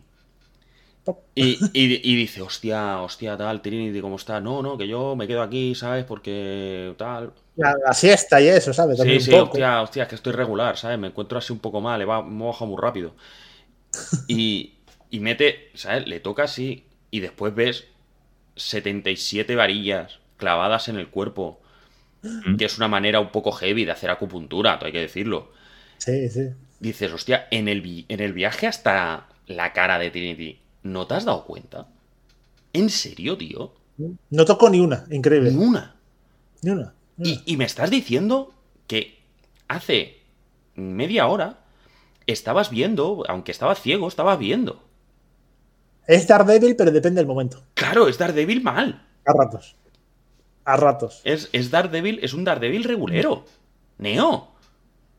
Yo te tenía por el elegido, tío, que estás más ciego que, que un gato escayola. A ver, yo entiendo que al final esto es lo de siempre, es de nuevo volver a la Biblia, es volver a Sí. Jesucristo, es volver al sacrificio, es volver a, a- es volver a la cruz. Es que todo el tiempo, todo el tiempo, todo el tiempo, cruz. todo el tiempo. La cruz. Sí, bueno, el momento que lo conectan, tal. O sea, es. No es pueden que- conectarlo normalito como está en las No, camas. no, no, No, no. Con Todos los sabemos. brazos en cruz, mirando para arriba, hostia puta. Hay un motivo por el cual en Semana Santa vuestros ordenadores van más lentos, es que están también con los festivos y eso, son muy religiosos. y Claro, están, lo, que tiene, lo que tiene. O sea, a ver, Que no. la, la gente mata, o sea, la gente literalmente mata a Zack Snyder por lo que hace en sus películas a la hora del simbolismo. Pero es que a mi modo de ver, las Wachowski, a su manera, pero lo hacen bastante parecido. ¿eh? No veo tanta diferencia entre uno y otro. Es muy marcado. Es que se nota mucho, es que Puede ser que sea por la repetición. Porque Zack Snyder es muy repetitivo. Y las Wachowski han tenido una saga en la que lo han hecho, lo han enfocado todo hacia allí. Y. y entonces, pero, pero bueno, pero es una saga. Y tú ya sabes a lo que vienes. Sí. O sea, también es verdad que eh, hablamos de unas películas que salieron en un mundo sin Twitter, en un mundo con el que Internet era muy distinto. Hostios, O sea, a día de hoy, a día de hoy, a día de hoy sale Matrix Reload y no se puede entrar en Twitter. Y no, me niego a llamarlo X. Eh, Ni X Ah, ni no, nada, no, Twitter. no. Me niego- me- o sea, entras en Twitter ahora y te salen unos fotogramas de Neo con la cara así dando vueltas con la mierda, con el palo. ¿Te saldrían memes? ¿Te saldrían memes? Sería un espectáculo, o sea, sería increíble. Yo Sí. por ver a Corsario tuiteando eso, o haciendo montajes como si fuera Luffy, pero en vez de Luffy Neo, tal cual haciendo lo mismo, sería increíble. No, no, esto. No, Corsario, ¿cómo lo ves? ¿Tú te imaginas un Matrix en el año 2023 de nuestro Señor? Ya lo Hombre, hubo. pues tuvimos un Matrix en el año 2022. Y ya fue. Es que mala- mala. No, no, pero, pero Matrix de primeras. O sea, un, un Matrix Reloaded. Matri- Yo creo que el Matrix. Buah, se llevaría, se llevaría muchos palos. Como la que se ha llevado la peli de Flash, que ha sido una. El CGI de Flash ha sido La vi- la aberrante, mes- cuanto menos. La vi hace un mes. Yo pensé que el momento de los niños en el microondas era meme. No, no es meme. Es o sea, verdad, claro que es verdad. Es que, es que- no, no. A ver, El Nicolas Cage, no sé, ¿dónde va? Brother. No ¿Dónde sé. va? Yo en este, en, en este caso. Es lo que hablamos. Salió cuando salió y. Y ahora, con todo esto que ha habido de varias películas que me parece de James Bond, no, libros de James Bond que han, los han reeditado, eh, cambiando partes del texto, tal, sí. son obras, como esta de Matrix, por ejemplo, son obras de hijas de su época. O sea, en su época era turbo flipante ver lo que, lo que estaban haciendo. Os pongo un ejemplo. A mí las películas de Blade, incluido Blade 3, me flipan. Yo lo siento. No, me gustan. no soy, no soy objetivo. Yo no la he visto. La Blade me encanta. Es un puto espectáculo. Me parto la polla. Me lo paso súper bien. Es tecno hasta arriba, matar vampiros y sangre. Me mola. Yo estoy fulling. Y un, y un Wesley Snipes. Wesley Muy mamadito, mamadísimo. O sea, y muy subido. es que encima es guay, pero es que el cabrón te habla como un tío guay. No es como Neo, en plan de, bueno, soy el elegido. Resulta que, bueno, sí. Qué desgracia tan grande. No, es que literalmente la gente, la gente, según entra en Sion en la segunda, está la gente desesperada, pidiendo ayuda. En plan, mi hijo está en una nave embarcado, por favor, bendícele, da- dale fuerza. Y Neo en plan, bueno, sí, a ver qué se hace. Bueno, Neo, sí. Neo está Bueno. porque cortan el plano. Porque Neo, yo estoy convencido que ahí dice, me tenéis hasta la polla. Sí, Me, sí, sí. Dejadme en paz. Quería echar un pinchito con Trinity que venimos con la nave. En la nave con Ve- Morfeo no podemos hacer nada. Es que justo según aparecen, vienen en el ascensor super hornes, liándose como simios, cosa que me encanta, porque al final, joder, Neo es una persona. Yo qué sé, estás con tu novia durante meses aguantando un montón de frikis, tienes un momento solas y os destruís. Perfecto. Pero claro, o sea, comparado con Blade, comparado con esa estética de soy un tío chulo y aparte actúo como un tío chulo, joder, es que no tiene nada que ver. Veo Blade y me hace gracia, pero veo a Neo y. Bueno, sí, el elegido, la profecía. Lo sufre. Sí, o sea, veo más humano un vampiro un ser humano. Es increíble. Con, Ah. más, con más sentimiento, sí. Sí, sí, o sea, yo qué sé. Jolín, en la segunda de Blade, cuando muere el, el maestro, bueno, bueno, el viejo, el, el que ayuda a Blade todo el tiempo y tal, ves que sufre, que quiere venganza, tiene sentimientos. Neo muere Trinity y bueno, estoy Eh, triste, que, pero que- que me voy. sí, tal cual. Ya te Tal dije que no vinieras. Te dije que no vinieras.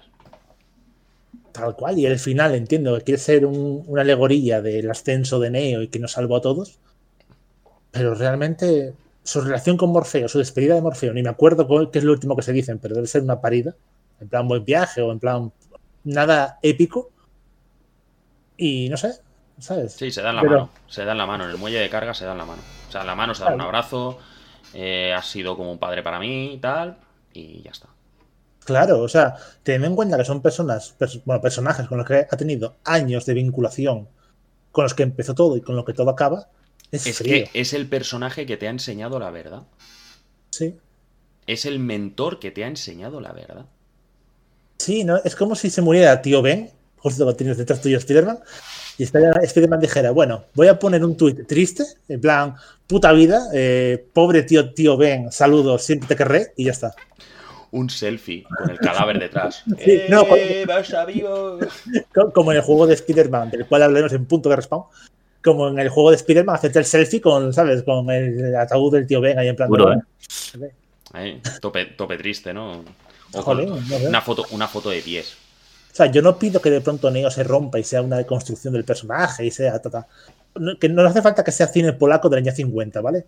Lo que pido es que, jolín, eh, humanízalo un poco. Déjale ser un personaje. Tiene que tener el sentimiento, le tienes que ver el sentimiento de rabia, de, de decir todo lo que hemos... en la- en- con la muerte de Trinity, tiene que ser un... Mira todo lo que hemos sacrificado, mira todo, y la duda de decir, hostia, ¿y si no sirve para nada? Claro. ¿Y si yo me sacrifico ahora y no sirve para nada? He llevado a la muerte a la persona que amo y, ¿sabes? Igual llego allí y me matan y ya está, pero él. ¿Y no- si estoy, no ¿y si estoy equivocado? No se ve, en el momento en el que aparece, cuando están ellos reunidos, en el momento en el que aparece y le dice, sé que tengo que hacer esto, necesito una de las naves, necesito una de las naves y sé que tengo que hacerlo. No se le ve un atisbo de duda de que alguien le diga, hostia, Neo, no te habrá flipado. Hostia, tío, te- que me estás diciendo que te vas a ir a la. que te vas a ir a hablar con gente con la que llevamos. Bueno, gente, con máquinas con las que llevamos 200 años peleados. ¿En serio me estás diciendo que vas a ir allí y le vas a decir, hey, ¿qué pasa, colega? Eres un puto crack, pero ya me encargo yo del, del Smith y tú aquí vamos a estar. No, tío. Por cierto, comenta Joel, teneros de fondo mientras arreglo problemas técnicos a los compañeros es muy got. Tú sí que eres God. Besazo, Joel. Tú sí que eres God.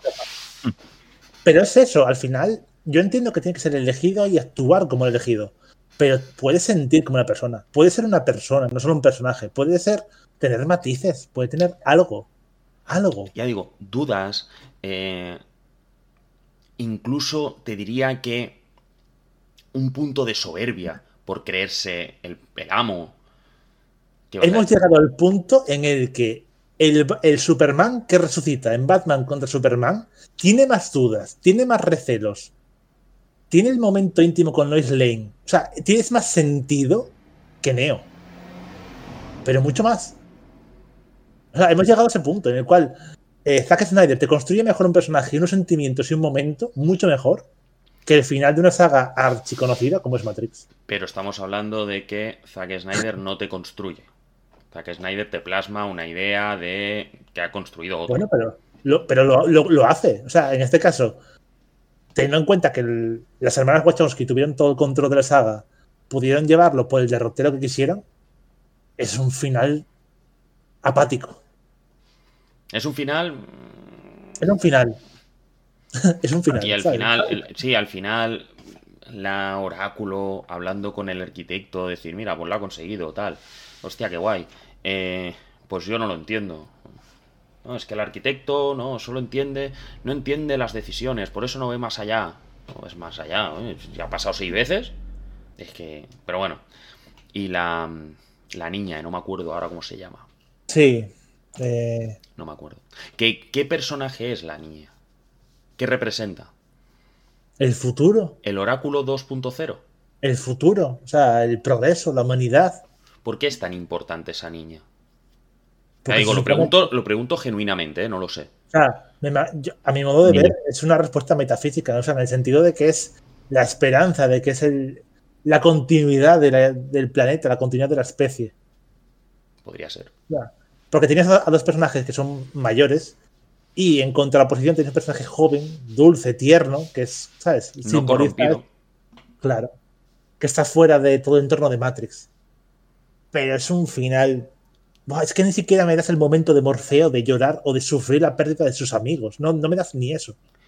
No, si tú pones en comparativa el final de la saga, No, nada. el final de la saga y el final de la primera película, a mí me dice más el final de la primera película que el de la saga.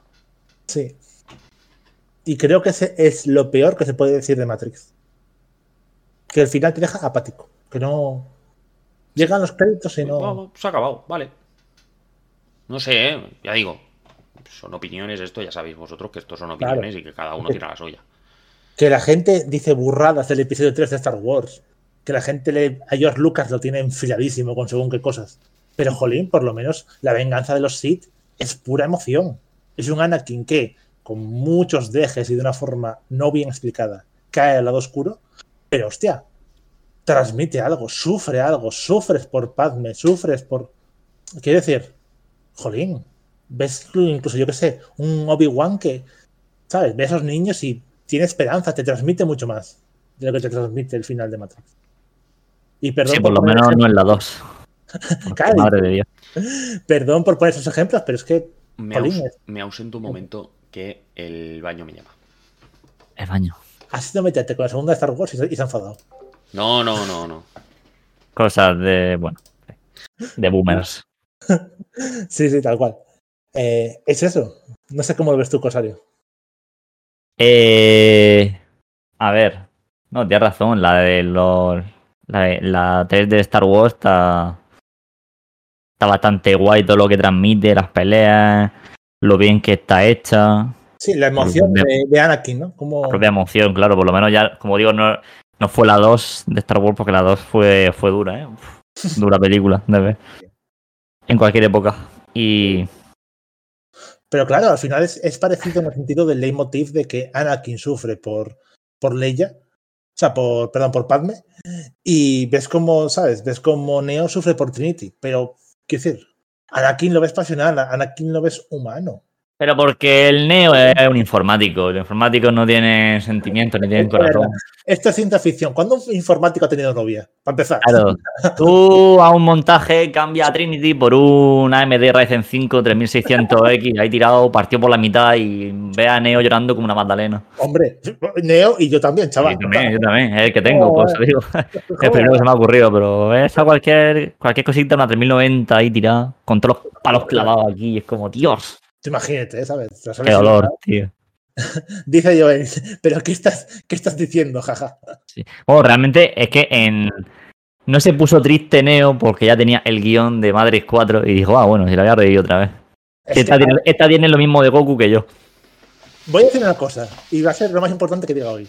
Transmite mucho más Keanu Reeves cuando muere el perro en John Wick que Neo con Trinity. Eh, que no es lo mismo animales que personas, Y siempre con lo diré. razón. Y con razón. Soy programador, me siento ofendido. Un beso, Joel. No te preocupes.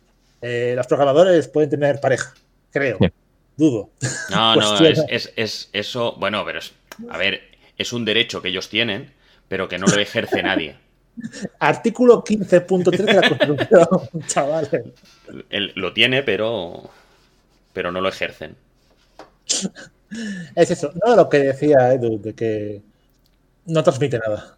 De que Anakin sufre mucho más y transmite mucho más. De lo que Neo transmite en Y, nada. O y sea, y- y al, y al Hayden Christensen le han caído palos por la, por la interpretación que tiene de Anakin. Pero palos, ¿eh? O sea, bastante injusto, ¿eh? En según qué momentos ha sido la gente muy injusta con él. Sí, sí, o sea, han, han volcado el, el hate a la segunda película porque al final, hostia, es que no hay combates, cosa que es mentira. No es que no haya combates, lo que pasa que sí que hay mucho, mucha palabrería, Política. Política está arriba. pero estábamos, pero estábamos, lo hablábamos ayer, que la 1 y la 2, o sea, el episodio 1, Amenaza Fantasma y las Guerras Clon, son una preparación para, el- para el- la venganza de los Sith. Pero por lo menos en la venganza de los Sith tienes cosas. Tienes la pelea que ya esperando dos películas. Yo Sí, esperaba, sí, sí. francamente, yo esperaba que con Matrix Revolution ¿Qué pelea? Neo tuviese una pelea, obviamente, contra el agente Smith, pero también que tuviese una pelea contra lo que sería el origen propio de Matrix. Contra las No la máquinas. hay. No la hay. Es una rendición. O sea, al final no la hay. Es, es una inmolación y ya está. ¿Vosotros veis que pensáis que hubiera sido mejor si la pelea con el agente Smith, en vez de hacerla solo Neo contra el agente Smith, hubiera sido los tres, Neo, Trinity y, y Morfeo, contra el agente Smith? Sí. Hubiese volado en parte. Tendría que haber sido, tendría que haber sido empezar los tres y acabar solo Neo o al revés. Em- Empezar solo Neo y que luego viniesen los dos. Empieza con los tres, mátame a Trinity, mátame a Morfeo y que en ese momento Neo complete todo su arco. Pero así, así. Uno en cada cuello, le hacen así con la cabeza como Don Sandía, le explota la cabeza a Neo y a Trinity. Soy el doble de feliz. Y entonces Neo se pone a, a luchar. No, pero En modo, modo ¿sabes? Con lo- los ojos sin pupila y estas cosas. O sea, pon- ponme un momento en el que veas a Neo sufrir de verdad la muerte de Trinity en- dentro de Matrix y a Morfeo. Morfeo se vuelve todo loco, va por Agente Smith. Acaba ca- cayendo también por calentarse la cabeza. Y Neo dice, ok, pues se acabó toda esta mierda, arraso con todo. Y ya está. Se acabó ser buena onda. Sí, sí, sí. O sea, da- dame un momento de rabia, dame un momento el elegido, pero ve lo que podría haber sido si hubiese sido un cabrón. Dame Dice- algo. Dice Joel que en parte sí, pero Trinity no me gustaba, así que sí. Pero solo con Morfeo. Bueno, Bueno. No, no, pero a ver, el arco es de los tres. Entonces tienes que poner una pelea de los tres. es que ni eso. O sea, es que, de hecho, a nivel de- solamente práctico, en la segunda película ya no recuerdo que hubiese ninguna pelea de los tres juntos. Sí, a ver, hay momentos, hay momentos como lo de las llaves y eso, pero realmente luego siempre se separan. Siempre va Neo por un lado siendo Neo y los otros aguantando por el suyo. Es que es eso, en el momento en el que tienes a Neo, es como si tienes a Saitama. Neo es Capitana Marvel en Los Vengadores. Sí. Neo tienes que sacarlo de escena porque si no, Lo tienes, sí, roto. sí, lo tienes, lo tienes que. o sea, es- Bueno. lo tendrías que nerfear, pero como no lo pueden nerfear, pues lo que tienes que hacer es mandarlo a otro lado. Mandarlo a Sí. otro lado y que venga en el último momento. En la 2, eh, Trinity está cayendo, en el último momento, a un palmo del suelo, la recoge. El, y antes, en el momento en el que explotan los camiones, también aparece en el último momento cuando. llega ya- volando y se lo lleva Y ya, así, y ya se lo lleva. como si fuera estropajos, se lo lleva así para arriba. Ya, eso es horrible. Es horrible. Ay. Sí, Sí, sí, que, sí. que falta de respeto. Que encima me hace gracia porque no conocen las leyes, coño, de la física ni demás. En Spider-Man, en las de Andrew Garfield, ya ves lo que pasa cuando, ¿sabes? Tiras muy fuerte de un objeto que está cayendo, que está volando. Ya ves lo que pasa con, con la nuca. Aquí no hay problema. No, porque no tiran para arriba. Claro. Que le Claro, a, a Gwen en- Stacy. no hace, no hace un freno, un frenado en seco. O sea, a Trinity se la lleva, se la lleva de lado. Está cayendo. Bueno, sí, la- pero. Está cayendo, pero se la lleva de lado. Además, Ah, da hablamos- igual, va a morir igual. Hablamos de una persona que viene a una velocidad en la que curva el espacio. Y el tío, o sea. que sí, que a ver, que entiendo que al final es lo que es, pero tiene comedia. Y lo, y lo, y lo que mola. Sí, lo que mola ver a Neo volando Torre Chulón ahí con los coches y la mierda así. Esto está guapísimo. Sí, me parece un cani que coge un coche de mierda, va a 120 con el con el tubo de escape cambiado y parece que va el tío a 400. me hace mucha Renault, Clio 1200. No creo, sí, sí. Dice Joel, en verdad, a dos cuerpos con diferentes direcciones y velocidades idénticas acabarían por estamparse. O Sí, sí, no, las leyes, las leyes de la física, digamos que a lo mejor, ya te lo están diciendo en la primera, las leyes de la física nos las vamos a pasar poquito por el forro de los cojones. Solo poquito. diré The, The Voice capítulo 1, temporada 1. Lo- Está el- bien. Minuto 6. Yo le enseñé a mi mujer el minuto 6 y dice, "Hostia, esto, esto es guapísimo, ¿no? Habría que hablar algún día de, de The Voice. Habría que hablar algún día. Habrá más podcast, no te preocupes. Habrá que. Un hombre de ciencia, como toda la gente de bien, Joel. Así me gusta. Vaya. Pero sí, eh, la verdad que supone bueno, una culminación de todo el viaje de Neo y de su banda y un final. Mejor o peor, pero un Un final. final. Un final. Mm, Es que. La empresa de General. Bueno, vamos a decirlo en inglés. General Motors Motores generales. donó, a Matrix 300 coches, que los 300 fueron ut- utilizados para que fueran destruidos, vaya. Fiesta. Como curiosidad. Ah, Bueno, eh, he, estado, todo en la 2. he estado viendo. He estado viendo un vídeo. Ahora, antes de empezar. Digo, a ver, voy a ver qué teorías corren por la red. Y una de las que he escuchado es que el, realmente el, el elegido no era Neo. Era el agente Smith. Era Neville. era- Neville Longbottom era elegido. Era el agente Smith. No sé. Alguien, Neo no nace en Matrix.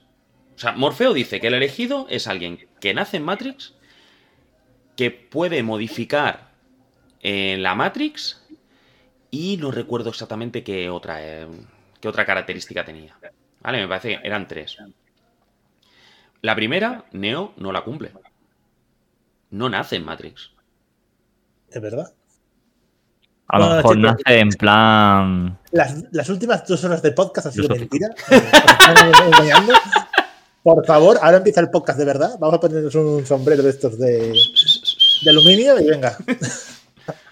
Eh, eh, Corsario está con el culo torcido, ¿eh? ¿Yo? ¿Por qué? No sé, te ¿Qué he visto, te he visto muy serio. Digo, hostia, digo, o sea, le, ha, le ha tocado lo de que la gente Smith sea- No, no, no, que coño, estoy ahí viendo solamente. Joel, ¿qué teoría te dijo tu profesora de, fil- de filosofía? Di, di, di. A- Arranque. A ver, A, a- a ver. Yo creo haz que es un todo, un todo es un sueño de Antonio Resines. Sí, eso ya es un meme. Ya me- a mí el meme ese me cansa ya, ¿eh? El, el sueño de Antonio Resines a mí. perdón. bueno, pues de Novita, que está en coma. Doraemon es una invención de Novita en un estado comatoso. ¿Te De, vale? De Oliver, de Oliver Atom. de Oliver Atom. A ver, eh, es de nuevo, es el problema de siempre. Tú haces una profecía, pones unas condiciones, tienes que vigilar muy bien durante seis horas de metraje que todo está perfectamente cuadrado para que ese sea el elegido. Joel. tu- mi profesora se debería meter algo, porque venía a clase con una mente. Bueno, es Era- filosofía, filosofía clásica. Era profesora de filosofía. ¿Cómo te piensas que iba a clase? Es, es deep lore de filosofía. eh, Los es- profesores de filosofía generalmente se meten tremendo Kojima Correcto. ant- antes, de, antes de ir a clase. Que sí. Kojima se mete tremendos Kojimas también. Mira, por favor, quiero un videojuego adaptando Matrix dirigido por Hideo Kojima. Esto sí que podría Madre. ser una fumada, tío. Por favor. Bueno, hablando de, ya hemos hablado de las películas. Ya hemos. Yo, yo he empezado el podcast pensando. No, la primera y la tercera, bien. La segunda, bien, entretenida y tal. Pero. ¡Hostia! ¡Una Oh. raid de Maca! Maca, guapa, reina, diosa. Muy buenas. Muy buenas a todos. Gracias por. Bien- Bienvenidos bienvenidos. a Deep Lore. Estamos rajando de Matrix. Sí, sí, por lo que veis. Llevamos un rato, ¿eh? Llevamos Sí. dos horitas rajando de Matrix. Hola, Maca. Ah, la teoría básicamente es que el agente Smith en realidad es otra personalidad de Neo y básicamente era lo que completaba a Neo dentro de la profecía. Sí, es que sí lo complementa. Es el... Son el yin y el yang, sí. Sí, lo que pasa que, de nuevo, como se dijo antes, para transformar al agente Smith de verdad en el auténtico Yang, siendo Jin eh, Neo, tenías que superar, aumentarlo un montón. Porque has estado durante dos películas haciéndolo caer o presentándolo mucho más débil. Con lo cual, pues bueno, hay que hacer un poco de un poco de Kojima y darle al agente Smith un, un power up. Sí, pero, pero el hecho de que se fumara tremendo tronco era porque era profesora de filosofía, ¿vale? O sea, tampoco... A ver, a Aristóteles le daba bien duro. Platón lo mismo, pues hay que seguir las Es costumbres. que para pensar según qué cosas no puedes estar en tus cabales. Ha habido noches en las que yo he filosofado bastante. Y te lo dice alguien, eh, alguien que tiene detrás suyo un Spider-Man, ¿eh? Con, con lo cual, cuidado. Él sabe, de filosofar sabe. Sí, sí. Filosofeando. Pues ya ves. Sí, pero al final, o sea, si tuvieseis que poner en nota las tres películas, ¿cómo, ¿qué nota les pondríais? ¿Y por qué? Uf. O sea, Matrix, Matrix Reload, Matrix Revolutions. ¿Tres notas o una conjunta? Tres. Una conjunta, ¿no? Porque no se vería bien los matices. Quiero ver un poco de salsa. Mm. Yo lo tengo bastante claro. Si queréis os digo las mías. Y A ver, un, un 9 a la primera, un 7 y medio a la segunda y un 8 a la tercera. Eso yo. Yo. Di, Venga, di. dale, dale. Di, No, di, dale. di, di, di, di, di, di. Yo la primera, un 9. A la segunda, un 3. Y a la tercera, un 5. Yo estoy en consonancia bastante con lo que ha dicho Corsario. Eh, la primera, la primera yo incluso me Ah, iría, me iría al nueve y medio por lo que significó. ¿Vale? Mm, Por lo que significó, me iría incluso a un nueve y medio. La segunda sí que la bajaría a un 7 porque es una, es una película entretenida. Es un, Mucho te, me parece. te la fumas, te la fumas. Tú, ayer- tú anoche te la fumaste. Y te Soy- quedaste. soy. Y te quedaste tan a gusto. Punto de Respawn es otra revista de videojuegos. Aquí el, aquí el 7 es como un 4 en cualquier medio. No, no, no, no, no. Venga ya. No, no, no, no. Un 5 con 8. Ah, Starfield. ¿Qué se le va a hacer, Edu? No a todo el mundo puede entender de cine. Exacto.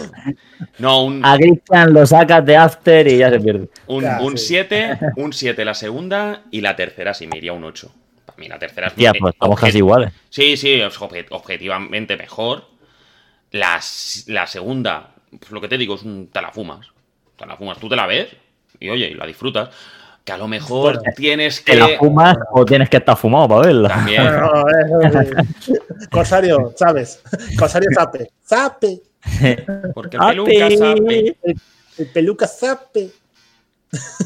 No, sí, o sea, a ver, la primera es una película histórica, literalmente. La segunda, eh, con el CGI y la trama, me parece muy simple, demasiado simple. Es, se puede resumir mucho mejor y más rápido. Y la tercera es un final. Pero es tres y medio. A ver, un 5 lo tienes. Un 5 Es lo tienes. es no, es Mar- no, no es em, Batman versus Superman. Es que hasta qué punto. ¿Cuánta diferencia hay entre según qué frases que dice, bueno, entre según qué tramas de la segunda y el momento Marta? Me encanta el momento Es más. que, es que, es que el momento Marta, a mi modo de ver, está al nivel de la vagina en- de código binario. Hostia, Está ahí. hostia, Está ahí. Para mí, pa' mí no. De A mí digo- ahí. A mí, la, a mí la segunda, ya te digo, la disfrutas, tiene sus fallos, sí, tiene sus fallos, pero yo la, yo la vi, me yo las disfruté. No sé, ¿eh? ya te digo, las vi el fin de semana pasado, pa- para preparar un poco el podcast. Dice CGI Joel, a ver, el CGI es malo, pero tampoco tan malo como para suspenderla. Es que también la trama no es buena. a O ver, sea, a mi modo de ver, es que la trama. el, Ah. el CGI, Joel, hemos estado hablando que si la pones en comparativa eh, Matrix Reload con El Señor de los Anillos, Las dos torres o el retorno del rey, la que quieras. no tienen sentido. Que sean coetáneas las dos no tiene sentido. Porque es así, porque es, es que es cierto. O sea, no, no. No han envejecido igual. Entonces, si el CGI, ese CGI, le baja muchos enteros. Terminator 2 tiene mejor CGI, mejor momentos de haber hecho cosas de Hostia, eso, computación. eso, eso va a ser. Eso, Vamos, eso, eso, cuidado, eh. Cuidado, Terminator El- 2. Aquí estamos hablando de palabras mayores, eh. Bueno, a nivel de Matrix. Ah, ciencia ficción. No, no, que está. Pero hostia, Ciencia ficción. cuidado. Nos vamos a. No, pero. O sea, al final creo que es eso. Lo importante es. eh, como, me digas, como me digas que el Señor de los Anillos es malo, reviento. Bueno, no, no, no, no, no, no, en ningún momento hemos dicho Yo de de- admitir, Digo que ¿Ha habido no, tiene, persona? que no tiene sentido que sea coetáneo. hoy he conocido la primera persona en mi vida que me ha dicho que las películas de- no le gustan las películas del Señor de los Anillos. La primera. Porque no le gusta. yo conozco a un montón de personas que dicen, Sí. "Uf, son muy largas, no sé qué, No, qué la, rollo. no, largas sí, pero, largas sí, pero decir que, son, que no le gustan o que son malas. Hostia, no sé. No, pero, pero no te dicen, no te pueden decir que son malas. Te pueden decir que a ellos no les gusta porque no les gusta el género, porque no les gusta Ah. la ambientación, porque no les gusta. Y ya está. Bueno, puede ser que te digan, que te digan eso, ¿no? No porque sean objetivamente malas. Dice Joel, hostia, pero igualito es el presupuesto de Terminator que el de Matrix. Por eso, precisamente, eso le da más mérito a Terminator. Es que es eso. No, No, y, y que no- son, y que son de años.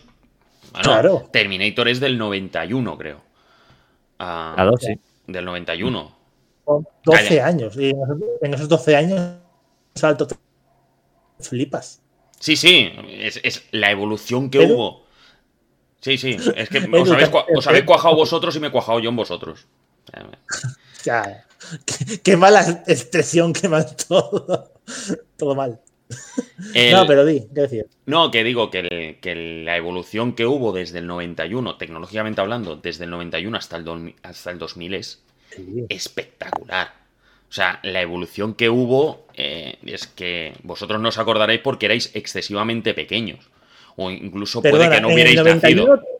En el 91 no, yo tenía menos un año. O sea que ¿Ves? ¿Ves? ¿Ves? ¿Ves? Yo ya tenía siete. O sea, y Corsario, y Corsario no había ni nacido, vamos. Yo nací en el 98, madre mía, eso te de que vosotros sois Tutankamón. Pues, Darío, cuando naciste tú, yo estaba empezando a jugar a Pokémon. Por favor, eh. Que me estás haciendo daño. Yo nací cuando Resident Evil 2. Joder. Cuando, cuando Corsario nació, yo estaba en el instituto. Ay, Jesús. ¿Vale? Ey, y luego me. Qué chiste de viejo que no. Y Madre directo en la, en la vejez. No, haz, todos los que quieras, me da igual, ¿eh? Jesus Christ. Pero es eso. yo qué sé. La amenaza fantasma, por ejemplo, tiene muchísimo mejor CGI. Pero mucho. Y es, y es del, me parece que es del 99 también. El Fue 99. la primera película que viene en el cine, por un año. O con menos de un año. ¿Lo dices con ironía o sin ironía? no, no, de verdad, mi, mi padre me llevó a, a ver si podía estar en el cine desde temprana edad y, y podía, no, no, no lloré ni me quejé ni nada. Obviamente no me acuerdo, pero hay, fotos y, y, fue la primera película que viene en el cine oficialmente. Ah, bueno. Star Wars 1. Yo la, primero, la primera, Pokémon. O sea, de ir yo al cine y decir voy al cine, yo y pagármelo con mi paga de niño pequeño, la primera de Pokémon. Yo ni puta idea de cuándo fui. Me la gocé, me la gocé como un simio. Yo la, yo la primera. La primera vez que fui al cine fui a ver Space Jam. A ver, a ver, a ver, a ver, a ver. Eh, A ver, a- auto, autoimponte, autoimponte una broma de viejo. Dime una película clásica. No, No, no, no, con una- no. una de- Yo, ya lo dije, yo ya lo dije en el podcast que me saqué el sombrero en el momento en el que me dijiste no has visto Barbie ni Oppenheimer, te lo perdono porque tú viste Casa Blanca el día de su estreno en el cine. Ahí estuviste sembrado. Hemos llegado al punto, Edu, de que estamos hablando de Matrix y no has visto todavía Oppenheimer. No, no, no he visto, no he visto. ¿Cuánto quieres que lo vea? Si no tengo tiempo. ¿Qué sé? He tenido que echar, he tenido. Barbie está en HBO. ¿Está en HBO? ¿Cuál? ¿Oppenheimer? Creo que sí. Barbie sí. Oppenheimer, dale, dale tiempo que enseguida está también. No, pero en, No, H- pero- en HBO no. no. En HBO, en HBO no. Porque Barbie la estrenaron la misma semana de Oppenheimer porque Warner Bros. se quería vengar de Zack Snyder. Creo que de Zack Pero Snyder. está ¿no? en HBO, Barbie. Barbie sí, porque es de Warner. Sí, sí. Oppenheimer no. Es que has dicho, es que has dicho Barbie. Sí, sí, pero que digo que Oppenheimer. O sea, que, Sí. que- que a mí me, gusta, me gustaría más ver Oppenheimer que, Barbie. está mejor, ¿eh? Mejor, o, o mejor, mucho mejor Oppenheimer, vaya. No, no, y a mí, que me- que a mí la temática me gusta mucho más. Comentario importante de Joel. A ver, es que a mí me sacáis más años que, que la tara. Dedicado a Edu. Ta- ta- Edu viejo. Edu Joel, viejo. Joel, a- acércate, acércate al auricular. Buen rollo, eh. eh. Puto. Tío, tú y yo, friends para siempre, pero vete un poquito a la mierda. 19 años. 19 añitos, Joel.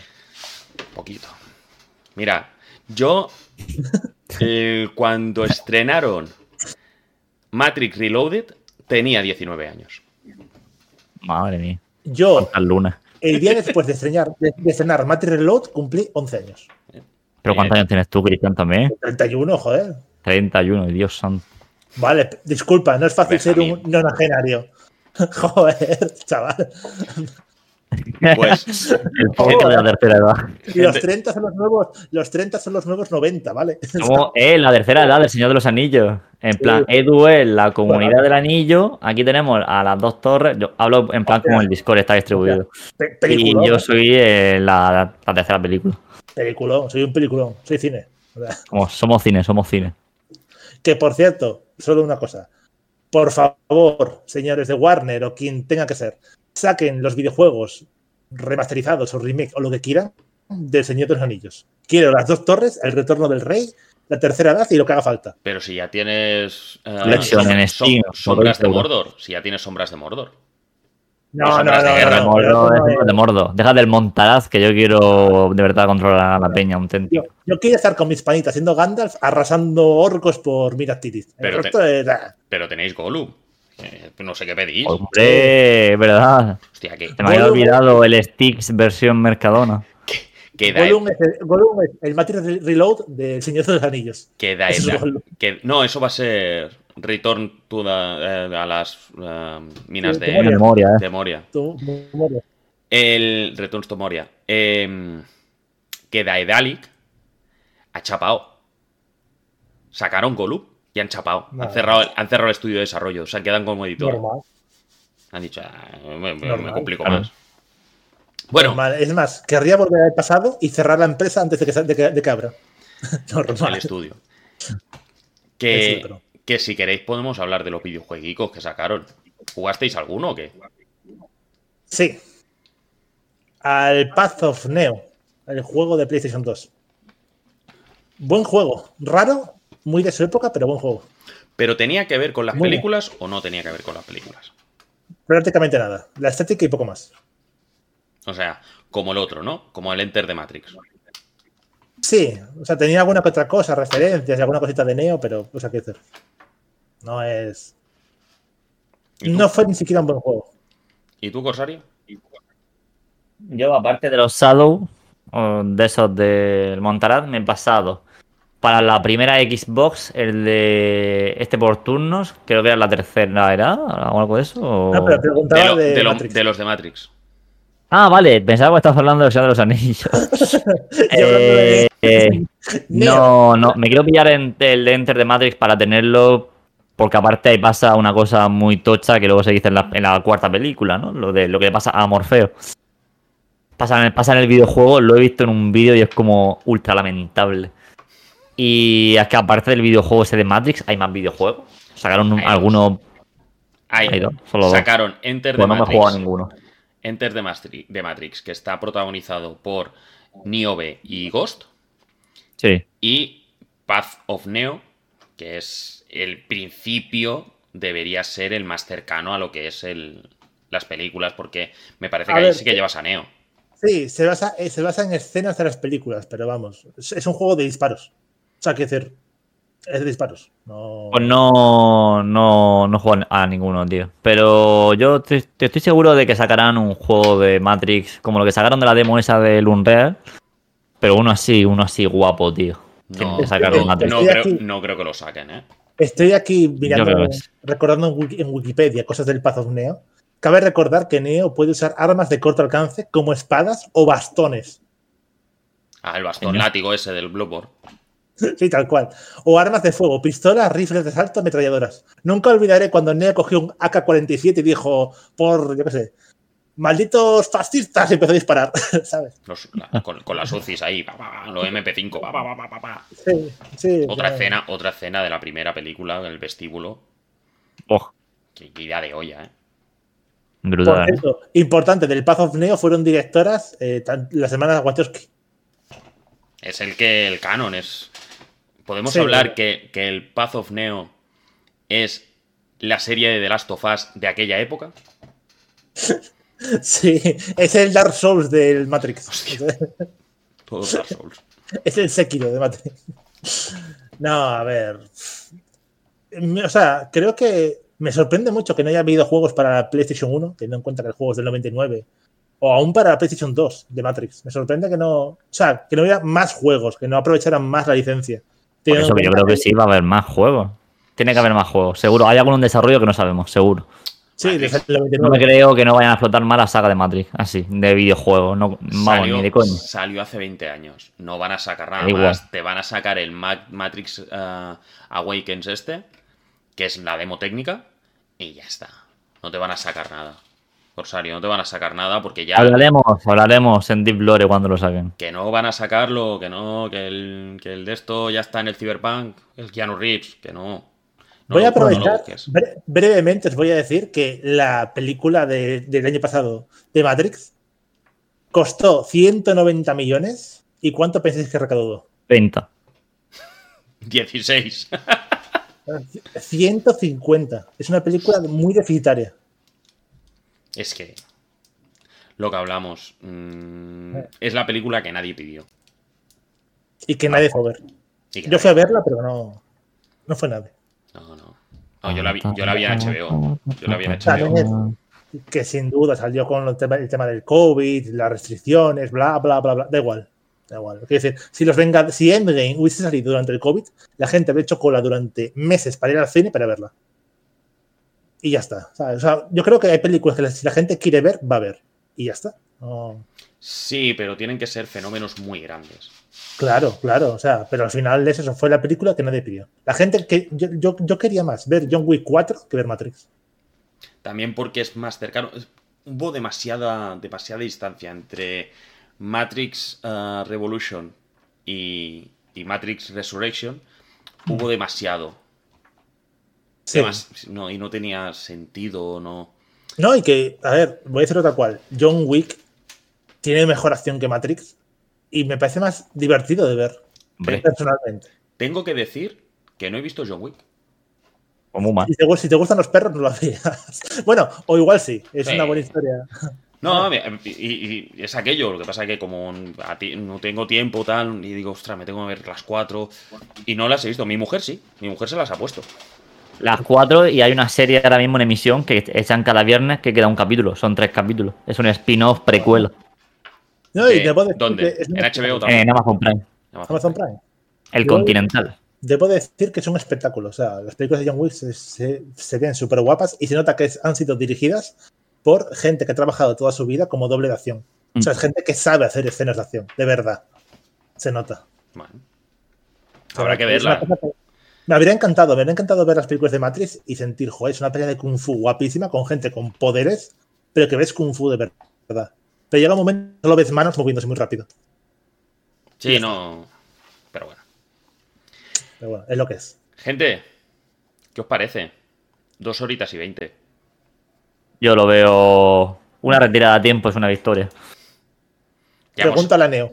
hemos, hemos hablado de la primera, de lo que significó la primera en su momento. Hemos hablado de la segunda, del retraso que tuvo de un año para no coincidir con. Para no coincidir con el Señor de los Anillos en los Oscar. ¿Vale? En los Oscar. Ese era, ese era el nivel de esperanza. ¿eh? Ese era el nivel de esperanza. Sí, sí, no querían. porque Hostia, a ver si le va a quitar algún Oscar al Señor de los Anillos. Sí, claro. Seguro. Ahora, ahora. No sé, no, no recordaba yo que los Oscars en aquella época los daban en el váter, como hace el Geoff con los, ah, con los Game Awards. Pero bueno. ¡Oh! Un saludo a Geoff, por favor. Muchas ganas de participar en sus eventos. Hemos, hemos hablado también de, eso- de la tercera, de la evolución que han tenido, de la evolución económica. Ya, yo me he quedado flipando. Pensaba que la segunda tendría mucho más presupuesto que la primera. Por venir de donde viene, pero no, no. O sea, les salieron tiras de precio. Sí. Y, Sí. y de toda la evolución, ya digo, yo me quedo con que al final la tercera a lo mejor tiene menos sentido de lo que yo pensaba. Que la primera estamos de acuerdo que es la mejor. Que se podrían haber quedado con la primera. Que las otras dos son una manera de intentar sacar pasta. ¿Vale? Que con todo y con eso es una trilogía que es historia del cine. Al menos yo creo que son clásicos modernos. Que hay que verlas. Las tres hay que verlas, sean mejores o sean peores, pero hay que verlas. Sí, una vez en la vida, por lo menos, hay que verlo. Hay que verlas. hay que- Aunque después no te gusten, aunque no te guste la estética, aunque no te guste el que sean el efecto bala, que no- Vale. Es lo típico, es lo típico del típico libro de regalo de cumpleaños de mil películas que ver antes de morir. Tienen que estar. Tienen que tienen que estar. estar. Tienen que estar las tres. Tienen que estar. Y, y no sé qué os parece a vosotros la experiencia esta de hacer el podcast en, en vivo, en directo y a todo color. Nada. Full HD 4K, hemos llegado a la modernidad. Hemos pasado de la radio a la tele, ya sabes. De aquí sí, hasta el cielo. La gente del chat, ¿cómo lo ha visto? La gente que está todavía acompañándonos. Eh, Corsario, ¿tú cómo lo ves? Yo bien. Os veo bien. Te, te animarás a todo el resto, ¿no? Sí. Eh, está bien, está bien la cosa, un ratillo. Hay un botón enchufar, enchufar de la cámara que no es un botón. O sea, me da igual. Tía, ¿sabes lo que me pasa? La cámara tengo que la tengo que cambiar de USB cuando la conecto al Discord. Cuando la enchufo en Discord le digo, tal, captúrame, la tengo que cambiar de USB para que me la pille. Si no, no me la pilla. Joder. Problemas del Joder. primer mundo. Es, es eh, claramente es el agente Smith. Se mete en un Es la puerto. magia, la magia del directo. Claro, se- Problema de las señores mayores. La tecnología no, no va bien. sí, sí. Y Laureta. Bueno, también. yo, en el momento que me has dicho que cumplí 30 años es de viejo, pues ya lo siento, pero yo ya. 31, no te quites. Ah, perdón, perdón, eh, perdón, pero perdón. 31. Maldita sea. Gente, que esto lo subiremos a iVoox, ¿vale? Lo subiré a mediados de semana, seguramente el jueves. Miércoles o jueves lo subiré. En, en crudo, sin, sin música debajo ni nada, o sea, vamos a tirar nosotros, quitaré el audio de aquí y, a correr. Y miraremos a ver a lo mejor tendremos algo de, de contenido para YouTube también.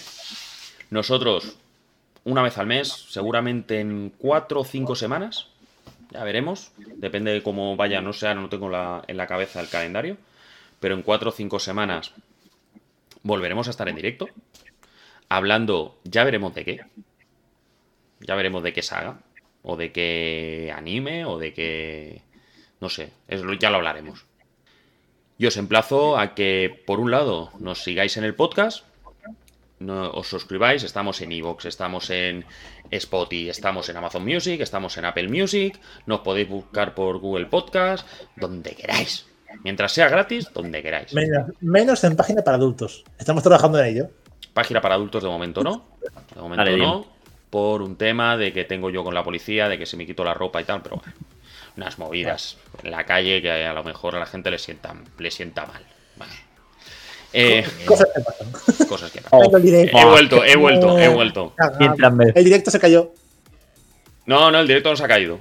Ahora, hemos volvido. Hola, buenas a todos. No ¿Qué sé tal? por dónde ni me he quedado. Bueno, pues a eso, que adiós. ya no sé lo que he dicho. Cristian, Hemos volvido. ahí abajo. Bueno. Cristian, ¿qué? Dime. Que te despidas. Nada, que un placer como siempre. un gustazo ser parte de este proyecto, estar aquí aportando, rajando, porque aquí se viene a opinar. Aquí el que no quiera opinar, que se quede en casa. Y nada, que como siempre un gustazo y muchas gracias tanto a todo el equipo como a Edu especialmente por aguantarnos más de un día a la semana. Y a Corsario por ser Corsario Rojo, líder supremo. Y nada, eh, señor del anime. Pues yo también me despido de vosotros. Gracias, Corsario. Gracias a, a Cristian. Gracias a todos los que nos habéis visto en el chat. Y ya aprovecho el agradecimiento a todos los que nos escucháis en, en las plataformas. Y nos vemos en la próxima. Un besazo. Adiós.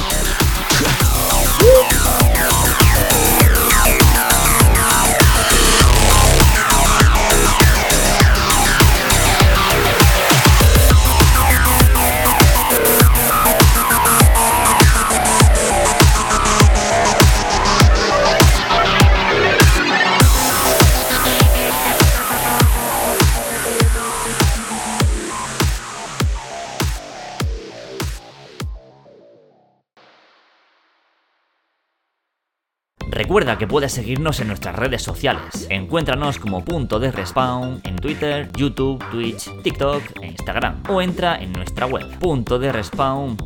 Así estarás al tanto de las últimas noticias, juegos y sorteos. ¿Te lo vas a perder en serio?